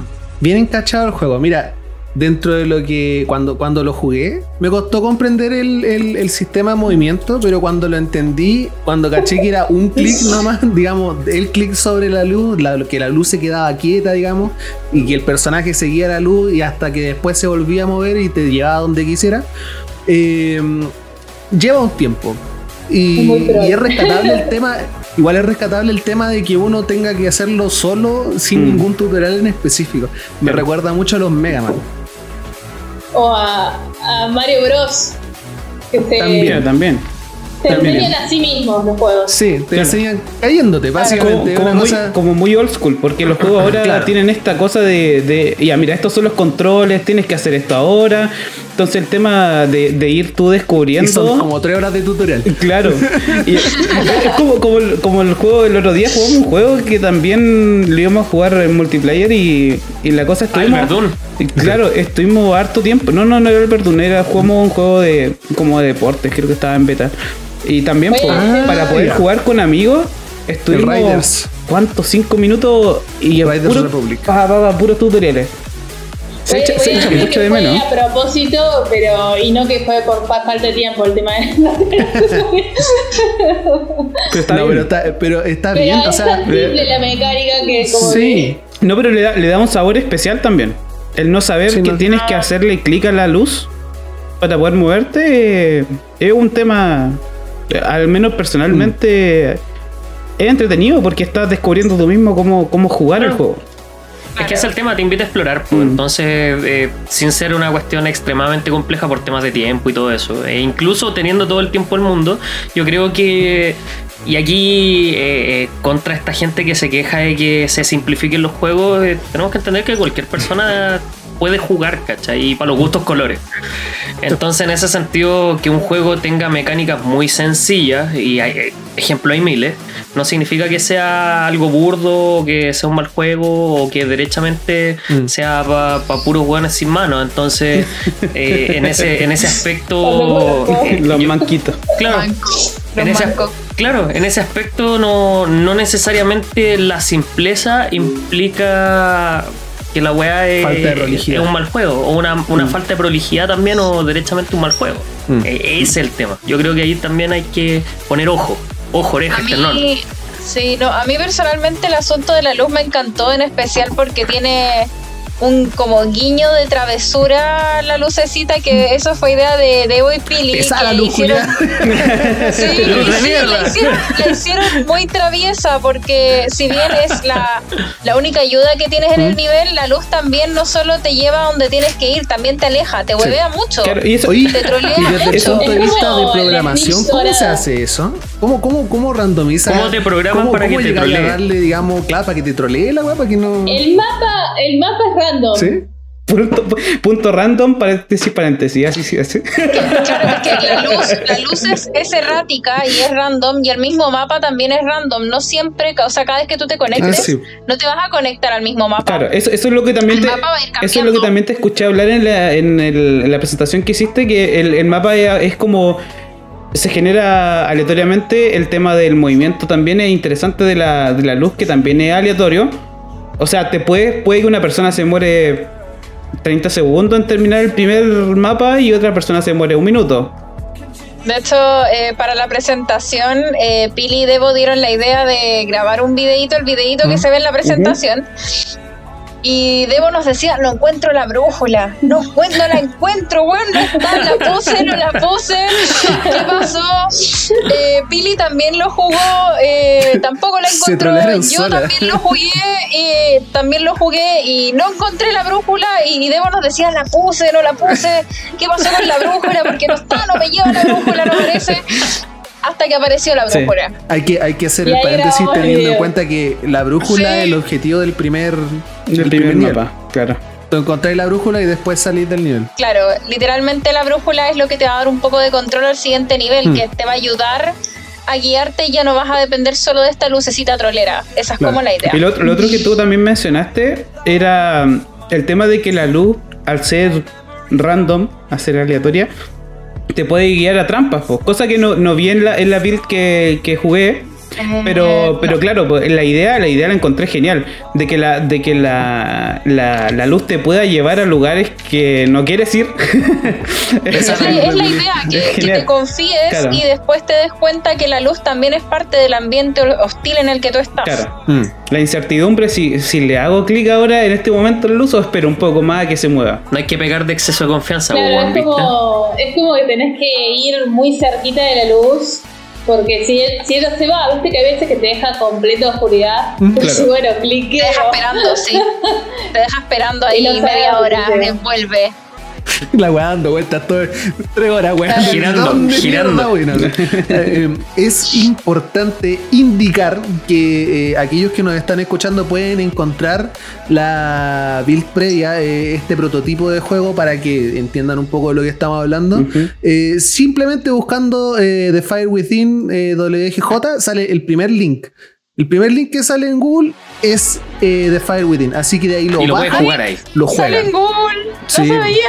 Sí, pues. sale en Sí, no, Sí, no, pues. y de hecho, de hecho yo creo que podríamos, podríamos dejarlo linkeado después cuando publiquemos el capítulo por si quieren Sí. probarlo. Dejamos el link ahí para que ustedes lo puedan probar y, y sepan bien de primera mano Mm. lo, de lo que estamos hablando. Le echen una miración. cuenta que es un prototipo, ¿no? Sí, pues, sí, Sí, sí. sí. Disclaimer, es un prototipo. cabe pero decir aporta que es un un contexto, prototipo que digamos. se desarrolló en tres días, que es Sí. muy, remar- es muy, muy destacable. Muy poco tiempo. Si nosotros contamos las horas que estuvimos produ- productivos realmente fueron 24. 24 horas Mm. productivos. Qué rígido. Oye, y una cosa así como bien, por decirlo así, indiscreta. ¿Algún, eh, tiene, ah, ¿Existen algunas intenciones serias respecto a lo que sería llevar este juego a una compleción? Sí, no, ¿por qué? No Claro. lo hemos planificado. No lo hemos No, o sea, el, el grupo de conversación está, está activo, existe, está en Discord y hace poco se trasladó a WhatsApp. Y, y- y hay, hay una tabla de ideas y cosas a completar, por lo menos del par, de parte de, de Debo y Pili, que Pili el otro día colgó un video de cómo mejorar las luces, una, una cosa y una magia de di- diseñador y programador que yo no entendí. Y a mí me gustaría seguir trabajando en el, en el PDF que, que se empezó, porque quedé enganchadísima, pero no lo hemos conversado seriamente. Pasa que el, el juego es como una Falta suerte seriedad, de... te lo acaban de decir de vos. Falta seriedad. No, no, no, no, no, no. No, trates de cambiar tus dichos, por favor. Son no, tus es que palabras. No es que el juego, el juego la idea de, participar de la Jam, o sea, todo nació desde que, o sea, yo estoy en un grupo de mujeres que se llama Women's in Games Argentina, donde estamos un montón de desarrolladoras de diferentes, o sea, de videojuegos, pero en diferentes disciplinas. Eh, y bueno, ellas organizaron, fueron parte de la sede en Argentina de la Women Game Jam. Y yo hace rato estoy como, como, como queriendo que, que, que, digamos, los participantes de este equipo como que adquieran experiencia haciendo videojuegos, porque mi, mi objetivo es que todo el mundo haga videojuegos, básicamente. Entonces, dominar el mundo con Shrek. claro, cual. Juegos de Shrek. Todo el mundo que haga juegos de Shrek. Que todo el mundo love. ve juegos de Yes. Shrek. Entonces, Porque, porque Shrek is love. Shrek, Shrek is is life. life. Exactamente. Entonces, eh, nada, como que la idea nació como, como para que tener como una carta de presentación para que luego, eh, no sé, conseguir entrevistas en la empresa de trabajo y vos digas, bueno, miren, tengo este videojuego, acá te puedo mostrar algo de lo que sé hacer. Porque Es más un algo trampolín. interesante en esta industria, portfolio mata currículum. Acá, Mira. acá nadie te pide que seas licenciado, ingeniero, docente, nada. Es, ¿Sabes hacer esto? Sí, no. ¿Me lo demostrás? Sí, no. Listo. Mira, Es- eso es lo importante acá. Mm. bacán. Ojo, no, No significa que no tengan que estudiar. La- las intenciones están, pero no están, y pueden estar, pero podrían no estar. Así que, ya, sí, no Es una ruleta rusa esta Está- pero, pero se ve interesante el prototipo, se ve interesante el juego, así que sería entretenido que de repente salieran más, más, más niveles, más cosas así. Por último, lo tiran a un Patreon, una wea así, como sean a un. ¿Cómo Un se llama? esta Kickstarter, Kickstarter. Kickstarter, claro. La gente paga por esas cuestiones, sí. Si pagaron por el Mi- Mighty Nine, weón, van a pagar por eso. Sí. Oye, el Mighty Number 9, weón. No, no hablemos de eso, que a mí me dolió. A mí me dolió esa weón. En la industria se busca lo que se dicen publishers, que es una especie de editorial como para los autores de libros. Es algo así, como que se busca alguien Son, que son te- los desgraciados con plata. Es que como- yo- Que se yo- queden con la plata del creador, sí. Yo cuando escucho, cuando escuché hablar de este, de este tema de, de la Jam y de los juegos estos que son como indies que. Claro, porque la, la idea de, de- de este, de este tema de la Jam es que es darse a conocer, ¿no es cierto? De que te dé a conocer y que pueda, no sé, pues puede llegar un publisher, de como, como, le- como se dicen, eh, esto, esta ente. Y te Publisher. puedan, te puedan dar eh, las herramientas necesarias para poder terminar tu, tu idea. Es- me acuerdo que, eh, no, no me acuerdo en qué, en qué 3 cuando salió este juego, el Unravel, que lo encontré súper entretenido. El tema de la lanita? de la lanita, claro, y que este era un desarrollador así como súper humilde, que lo pusieron en el escenario y él mostraba y contaba como con tanta pasión de cómo se le ocurrió el tema de, de hacer este personaje de la Anita y todo el tema. Y, y, él- y les fue súper bien. Les fue súper los bien chicos de porque... Among Us, También, por los chicos de También. Among Us que es- Oye, los, es- pre- los premios cuando, ¿Eh? cuando recibieron el premio del Among, el Among Us, para la Se cagada. pusieron, así a, tan- se, se pusieron a llorar, genial. po, weón. Fue maravilloso. Es genial. Fue la, es fue la mejor wea de la tierra. eso. Esos compadres, esos compadres la hicieron, la hicieron de una forma Sus- impresionante. Y, Y y- y ellos es se una- imaginaban lo lejos que iban a llegar. y- po, y es un equipo y un equipo bastante pequeño y, la, personas, la ¿no? idea Una la idea la idea es la que logró vencer a Mm. Estos compadres no sé, derrotaron a muchos Este a por- muchos portafolio venció currículum. Se cagaron con los Duty Mobile, Claro, a of mejor Duty Mobile, al no sé, a, a todos los tiempos estos, bueno, estos gigantes de la industria. el Le ganaron a todos. ¿Mm? El Le ejemplo, ganaron a todos, el ejemplo máster de que un juego eh, súper simple le puede ganar a un GTA o cualquier otro juego es el Flappy Bird. También. Ay, sí, También. weón. Esa weá fue un fenómeno. Pero así Hasta brutal. lo, hasta lo bajaron del, de, la, Sí. de las tiendas.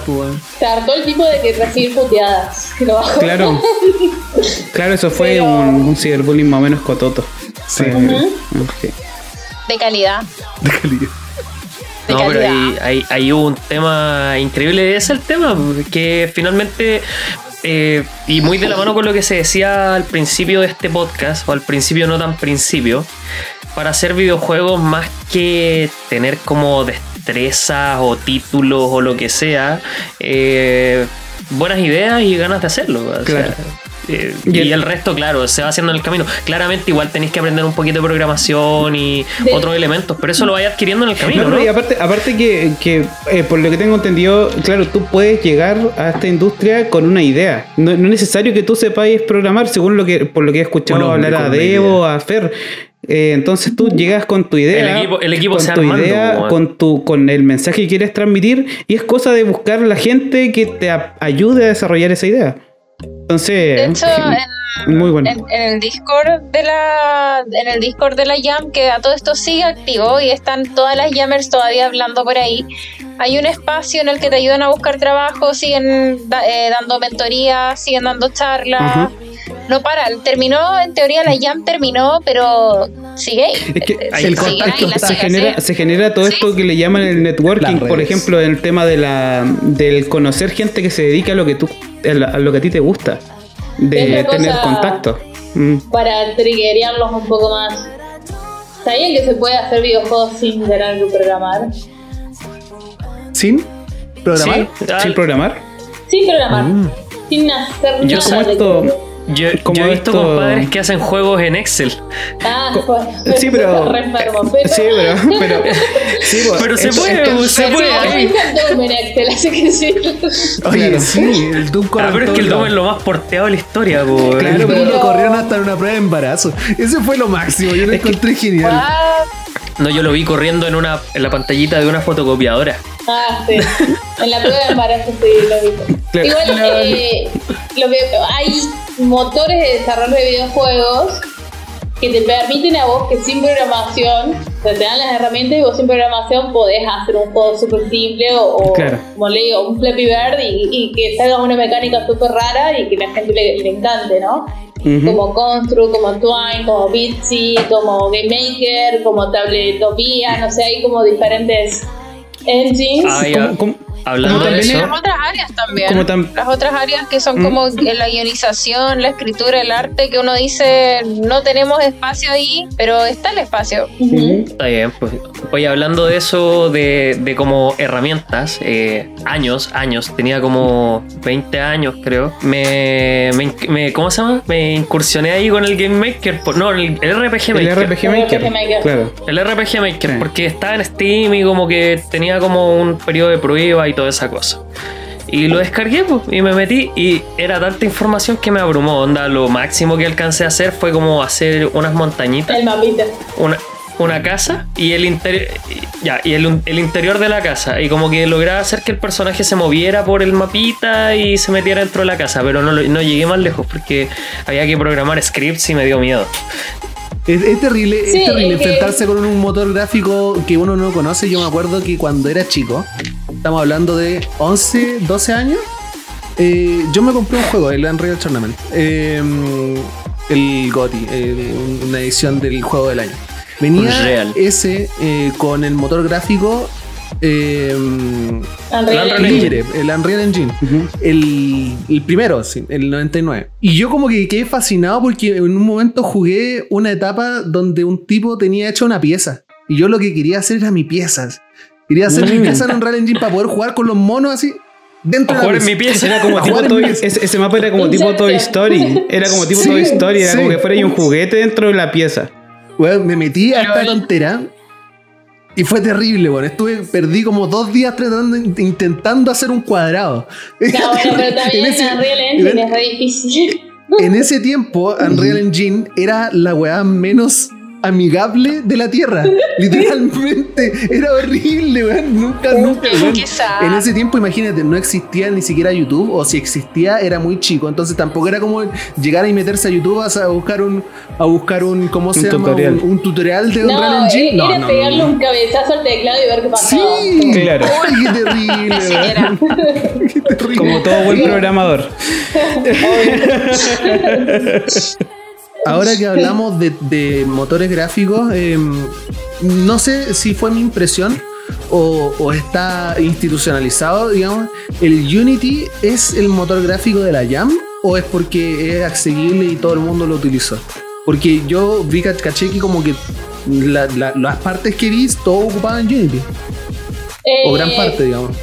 Ni Unity ni Unreal es, es como que limitan a los llameros ni a los eventos a utilizar solamente su motor. Es como que no tienen esa filosofía de comprarse un evento ellos mismos. Ujú. Eh, así que no, pero lo que tiene Unity es que tiene una comunidad enorme y es uno de los motores que además de ser fácil de utilizar, obviamente tenés que saber programar, ahí sí no, no es capaz de, escribir código, pero aparte de ser fácil de, de- utilizar, es gratis. El, el Unity lo ocupan hasta para desarrollo de, de programas militares, sí. eh, de, de simulación Bueno, militar. hay, es, es hay muchísima comunidad, hay muchísima comunidad. Sí. En Unreal es Mm. como que está creciendo, hace poco se pusieron las pilas con los desarrolladores, Mm. eh, pero es como, es más, es, Unreal es más para juegos AAA, como con mucho realismo, con Claro. eh, multiplayer y demás. el, el y tema Unity de- es del para Unreal cualquier- Engine Tiene- el Unreal Engine people. 5 que sacaron ahora está re rígido, tiene un sistema, no me acuerdo, puta, en- de lo que hablan de... Lumen. El Lumen, el Lumen es Lumen, la tecnología nueva Lumen. de iluminaciones que está muy Sí. buena. Justo hoy día, hoy día me, me recomendó, yo creo que por las cosas que estaba buscando en YouTube, me recomendó un curso. Hay un curso gratis en YouTube de Unreal Engine 5 que son como, no me acuerdo si eran 4 o 5 horas. Y te enseñan todo, desde cero hasta crear tu propio eh, jueguito de la Sí, brutal, los- po, eh, la gente de Nice. Unreal, por ejemplo, estuvieron contactando docentes en diferentes partes del mundo para dar talleres así, para que nazcan Ok. más cursos en los cuales estuve yo. Eh, y fue como, eh, esto es demasiado para mí, al TF4. Sí. No, pero, Pero tú, tú- ese era el Unreal, Unreal Engine 4. El 4 y después hicieron Mm, una ya. actualización con el 5 donde te mostraban todos los features nuevos. Sigue siendo complicado entonces la weá de motor gráfico. Se hizo mucho más fácil con los blueprints, con la programación visual, hizo que abra mucha más, eh, digamos, como que más amigable con la gente que no Claro. programa. Eh, pero sí, sí. Yo creo que la razón por la que no soy programador fue porque me, me metí con el Unreal Engine. O sea, Quédate traumado. Quédate El traumado. cuco, el cuco. terrible, así. Quédate No, traumado. lo que nunca necesitas más. es que venga un docente y te, te agarre de la manita y te lleve y te siente y te diga, bueno, mira, acá te hable con ¿Sabes que si, es que si es que en ese tiempo hubiese existido YouTube, yo hubiese entendido esa weá? Porque Sí. cosa de ver un tutorial en YouTube, weón, y ya tenéis la, tenéis la, la imagen de lo que te podía La hacer. película clara, sí, es Sí, sí, eso, eso es otra. Tienen el conocimiento en YouTube ahí para aprender. O sea, no, no hace falta pagarle a nadie. Sí. Claro. Y lo digo siendo docente. Oigan, chiquillos, les tengo una propuesta. Vamos a hablar del último tema, que era. Este, este salió como de colita, y la verdad es que eh, temo dejar No hay- un poquito botada a una de nuestras invitadas, porque eh, yo te quiero mucho, pero eh, este, este último tema es sobre Talara. Ah, Cuéntanos un sí. poquito. Sí, no, apoyo, apoyo. ¿Qué, Yo también qué quiero es saber Talara? sobre Talara. ¿Qué ¿Qué es Talara? Talara? A mí me ponen Talara y yo estoy pensando en una persona que talará. No sé, vamos a talar. Yo pienso en una carta, yo pienso en una carta de Magic. Cuéntame, Qué mal, qué mal cuéntanos. conjugado ahí. Bueno, es como bueno. que combinamos la carta de, de Magic con alguien que estaba talando y bueno, Ah, nació Talara. listo, listo. Talara. Eso. Talara. Están todos acabó. felices, güey. ¿Qué es Talara? Talara es un proyecto que nació en la UADE por un grupo de mujeres que estudiaban sonido e ima- imagen, esa es la carrera, y decidieron eh, trasladarse de los medios audiovisuales a videojuegos, que sería otro medio audiovisual, pero un Ujú. tanto más difícil, y crearon Talara eh, como para su tesis.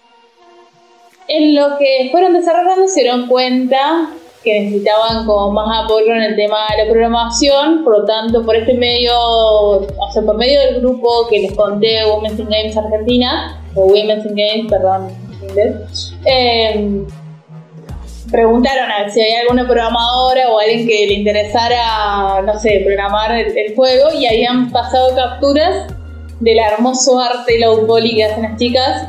Y yo dije, amo, amo las aventuras gráficas, o sea, mi videojuego, mis videojuegos fa- favoritos son aventuras gráficas, Life is Strange y The Wolf Among Us, porque Mm. juego con los codos, entonces eso me permite finalizar un fucking juego. Oye, hace poco, hace poco nos pusimos a jugar el Detroit Metal, el, el Detroit Metal City, no, ese otro. Es un anime. Detroit Become Detroit Human. Become Human. Detroit Become, qué buen juego por la chucha. ¿Cuál? ¿Cuál? Sí, pero sacaste un final Detroit de mierda el Detroit. Detroit Become Ay, Human. sí, yo lo quiero jugar, Qué buen juego, qué buen Es maravilloso. Oye, Es maravilloso. es genial cuando en el final. Ya. No, pero, no, weón te puede decir un final, pero hay 35 Hay- finales hay, claro, más, así es lo como- mismo. hay como Sí. No, aparte Ya, que... pero eh, callado, José, callado. No, se pueden contar el juego, pero jugarlo es otra cosa. Sí. Cada vez como No, es que tienes que vivirlo. Claro. Yo jugué 80 veces tu Wolf Among Us y todas las veces quedo como, ay, ¿cómo vamos juego hasta que la, el- Ah, la temporada? me pasa lo mismo con Mass, me pasa lo mismo con los Mass Effect. No puedo dejar de jugarlo Oh. y seguirme sintiendo impresionado. El de Life is Strange, yo también lo jugué en su tiempo cuando salió, pero cuando estaba todavía por capítulo. Nunca lo terminé así. Bueno, entonces imagínense con las emociones mías de, de- de que me encantan las aventuras gráficas. Eh, y en ese momento yo era solamente docente, no trabajaba en la industria, sino que simplemente formaba chicos. Eh, y dije, bueno, estaría bueno meterse en el desarrollo de un videojuego, como para empezar a trabajar en, en equipo, adquirir experiencia, tener portfolio para mostrar y demás. Bueno, les hablé a las chicas y bueno, quedé como programadora. Después se sumó otra chica, Adri, que es, eh, es de Venezuela y ella es licenciada en ciencia de la computación, tiene un máster en desarrollo de videojuegos y es la persona más hermosa con la que quieren trabajar porque es una joya de mujer.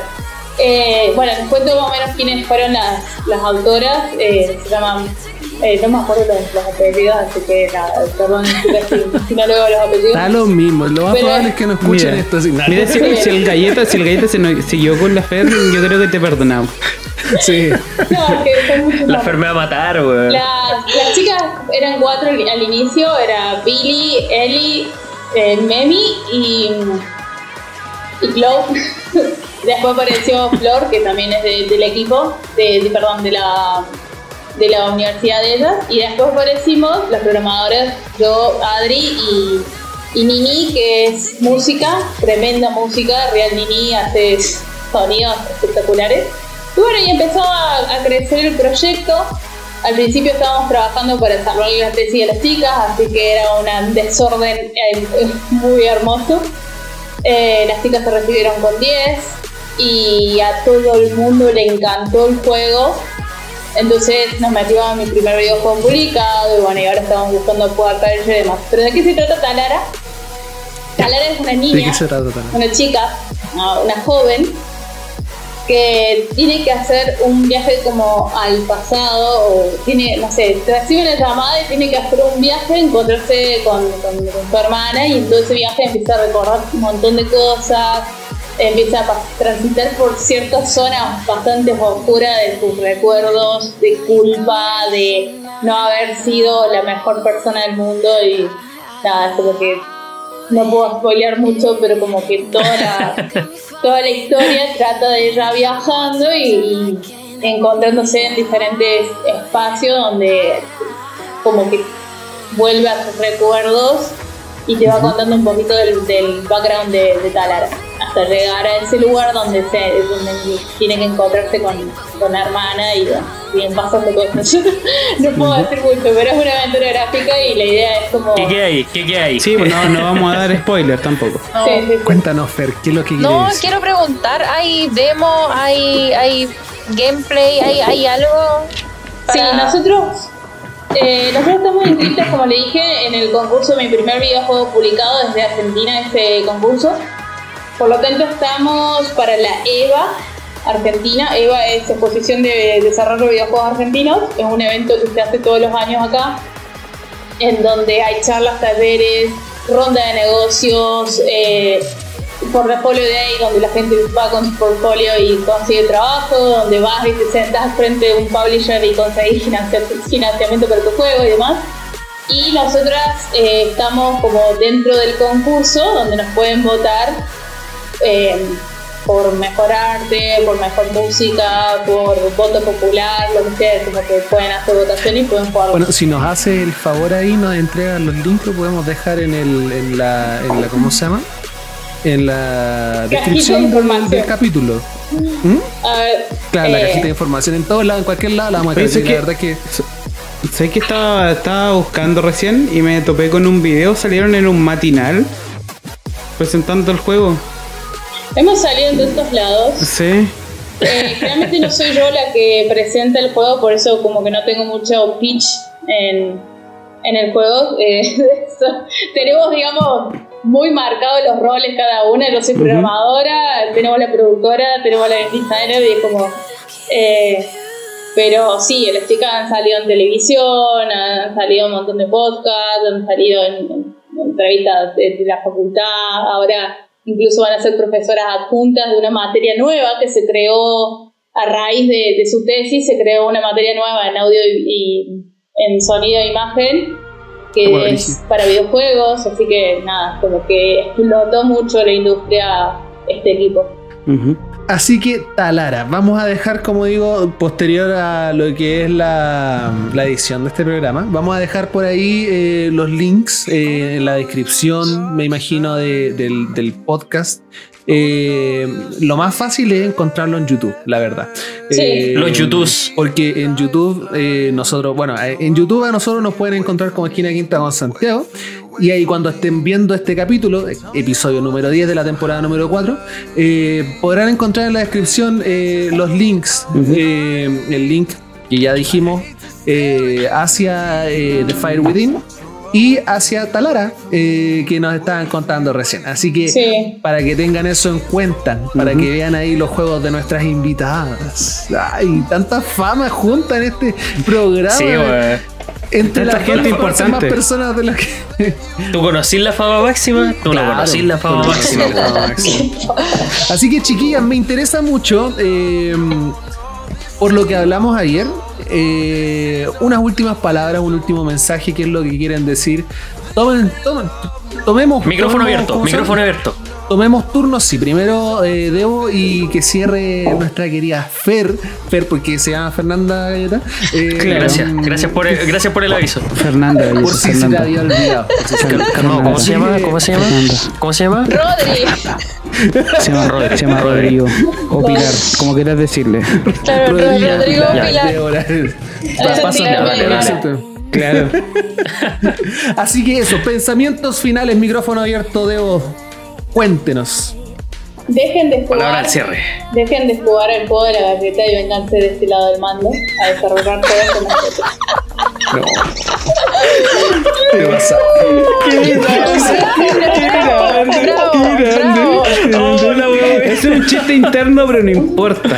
La gente que lo escucha no lo va a entender, pero No, ni no, entendió. no, no, si es para que entendió. busquen el juego de la galleta Q. Eso bueno dijo Debo ayer. Debo ayer, los- para los que no entendimos, nos pidió que buscáramos el juego de la galleta. Está en Google, en Wikipedia, está Oye, yo, explicado. yo- yo que Está quería hacer en Wikipedia. la, yo que quería hacer la piola y la Fer se fue con todo, No, arremetiendo yo contra dije que me iba a vengar, me iba a vengar, yo lo dije. ¿Sabes que lo peor que esta weá es un easter egg, po, weón? Porque en el video donde sale Galleta prometiendo que se va a vestir de maid, La promesa. aparece, aparece el juego de la galleta, weón. ¿What? Holy Está shit, what? ahí, la primera mención del juego de la galleta ahí con la Vico de fondo.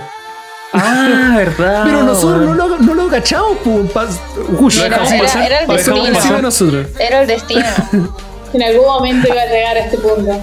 Sí, así Tengo que miedo, finalmente, eh, Fer, cuéntanos, ya que aquí el juego de la galleta nos dejó un poquito traumatizados, cuéntanos qué es lo que quiere. Estoy qué- cuáles son educando tus gente. palabras finales. Eh, Y claro, educando gente. Eh, si se les da la oportunidad de participar en algo así, que lo hagan. Aunque sientan que no, que, que- que dentro de como su ámbito profesional o, o de sus hobbies no tienen cabida ahí en esos lugares, no es cierto. Si hay un espacio para ustedes, Mm. eh, participen, inténtenlo en, en, en lo que sea, ya sea en juegos, para escribir, prueben, de verdad prueben y van a descubrir un montón de cosas. Eso es lo, lo único que tengo para decir. Oye, la paleteada ahí, eh, como tú tenías un podcast también. Promocionalo. Sí, sí. Eso, eso, el Eh, shout out. Promociona. Eh, Aprovecha, aprovecha, aprovecha. Eh, Aprovechate de nuestros dos seguidores más que los tuyos. Eh, no, sí, el Aprovecha la fama. eh, Fangirleo lo existo, básicamente es un espacio en el que hay eh, cuatro millennials y un Z hablando puras weas sobre el mundo de los fandoms, literal, sean fandoms de animes, de hablamos de los musicales en un podcast, hablamos de, de los fandoms de los asesinos en serie, mucha cochina en el podcast, no lo voy a negar así como, ¿verdad? Si hablamos mucha cochinada en, en los podcasts, hablamos de, de, de furros, de, de Estamos hablando monstruosidades, con alguien que tiene un látigo en su casa.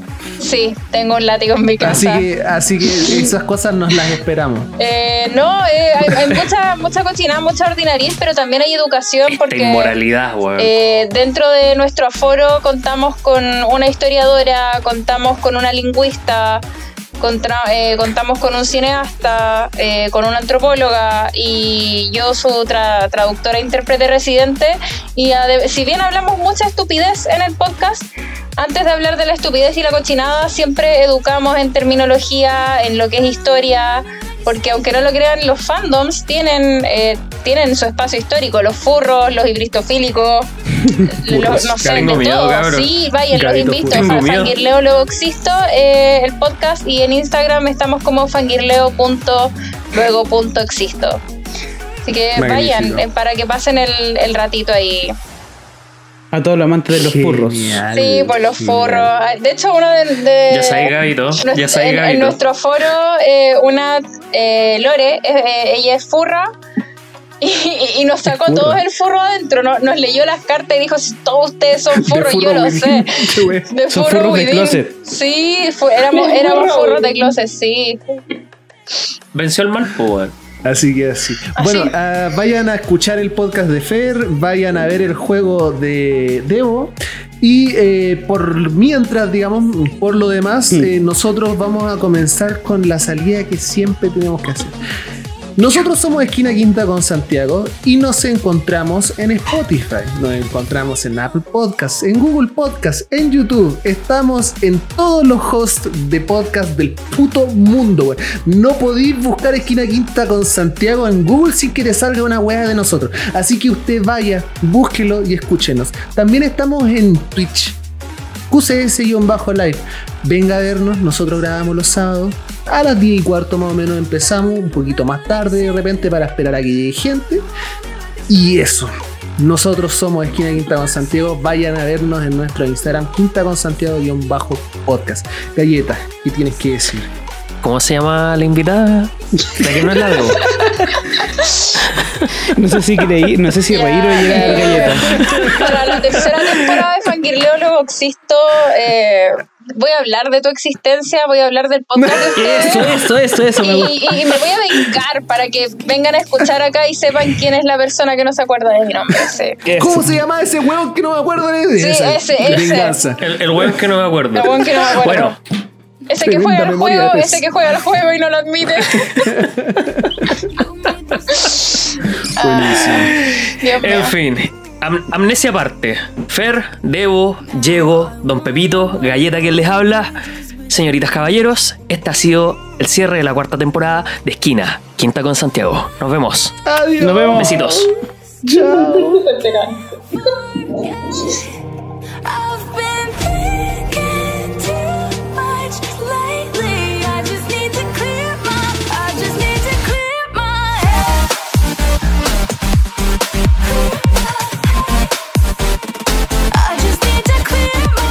Bueno, eh, eh, finalmente tenemos que entender que esto es, eh, es parte lo hace el oficio, hace el oficio. Pero antes de que vayamos a saber cómo están ustedes, porque no me interesa cómo están, vamos con lo realmente importante dentro de este podcast. weón. Tenemos aquí, como pueden ver, aquí do- dos grandísimas personas, finalmente, nuestras invitadas. Así que, por favor, partamos por acá, partamos por este lado de la pantalla, el que se ve por allá. Y procedan, por favor, chicas, preséntense, muéstrenle al mundo quiénes son. ¿Qué más presentador eres, galleta por la chucha? Tenés que presentar las vos, pues, weón. haz el esfuerzo. Ya, ya, ya. Haz el esfuerzo. Ya, Parte. ya, ver, ya, ya. ¿Quién va primero? eso, me, me imagino que primero va la Debo por orden alfabético, ¿ya? ya. De nuevo, hazlo de nuevo. ha- Hazlo como una persona decente, como un buen entrevistador, como, como ese buen Bueno, señorita, que Como que weón. tuviera, como que tuviera un podcast. Como que Bueno. tuvieran un podcast. Sí, tan extraño, weón. Esta weá como que nunca la habíamos Ya, hecho. ya, ya, ya. Dale, weón.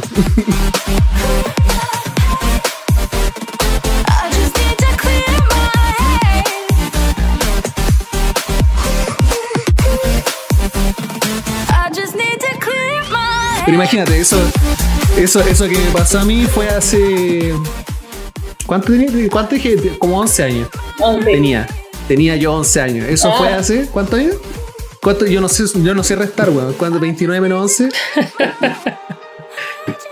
Resta, pues, ¿En vos sois el ingeniero. No, vos sois No el sé, no sé, Estoy tú dime. tomando, estoy tomando hace mucho tiempo. Eh, Vale, vale con que digas que tenía güey, 11 no, güey, años. Pero fue, el- fue el año del el pico, fue, hace- sábado. fue el año del pico. Eh, Entonces imagínate, en ese, en ese tiempo no existía YouTube. Así que así, terrible, horrible. Y ni Ay. siquiera porque cuando YouTube salió no existían los tutoriales. No, Existía Smosh, que era mejor. sí. Y había un video de AMVs de, de anime. AMVs de anime. Linkin Park. Goku peleando con Cell Linkin Park.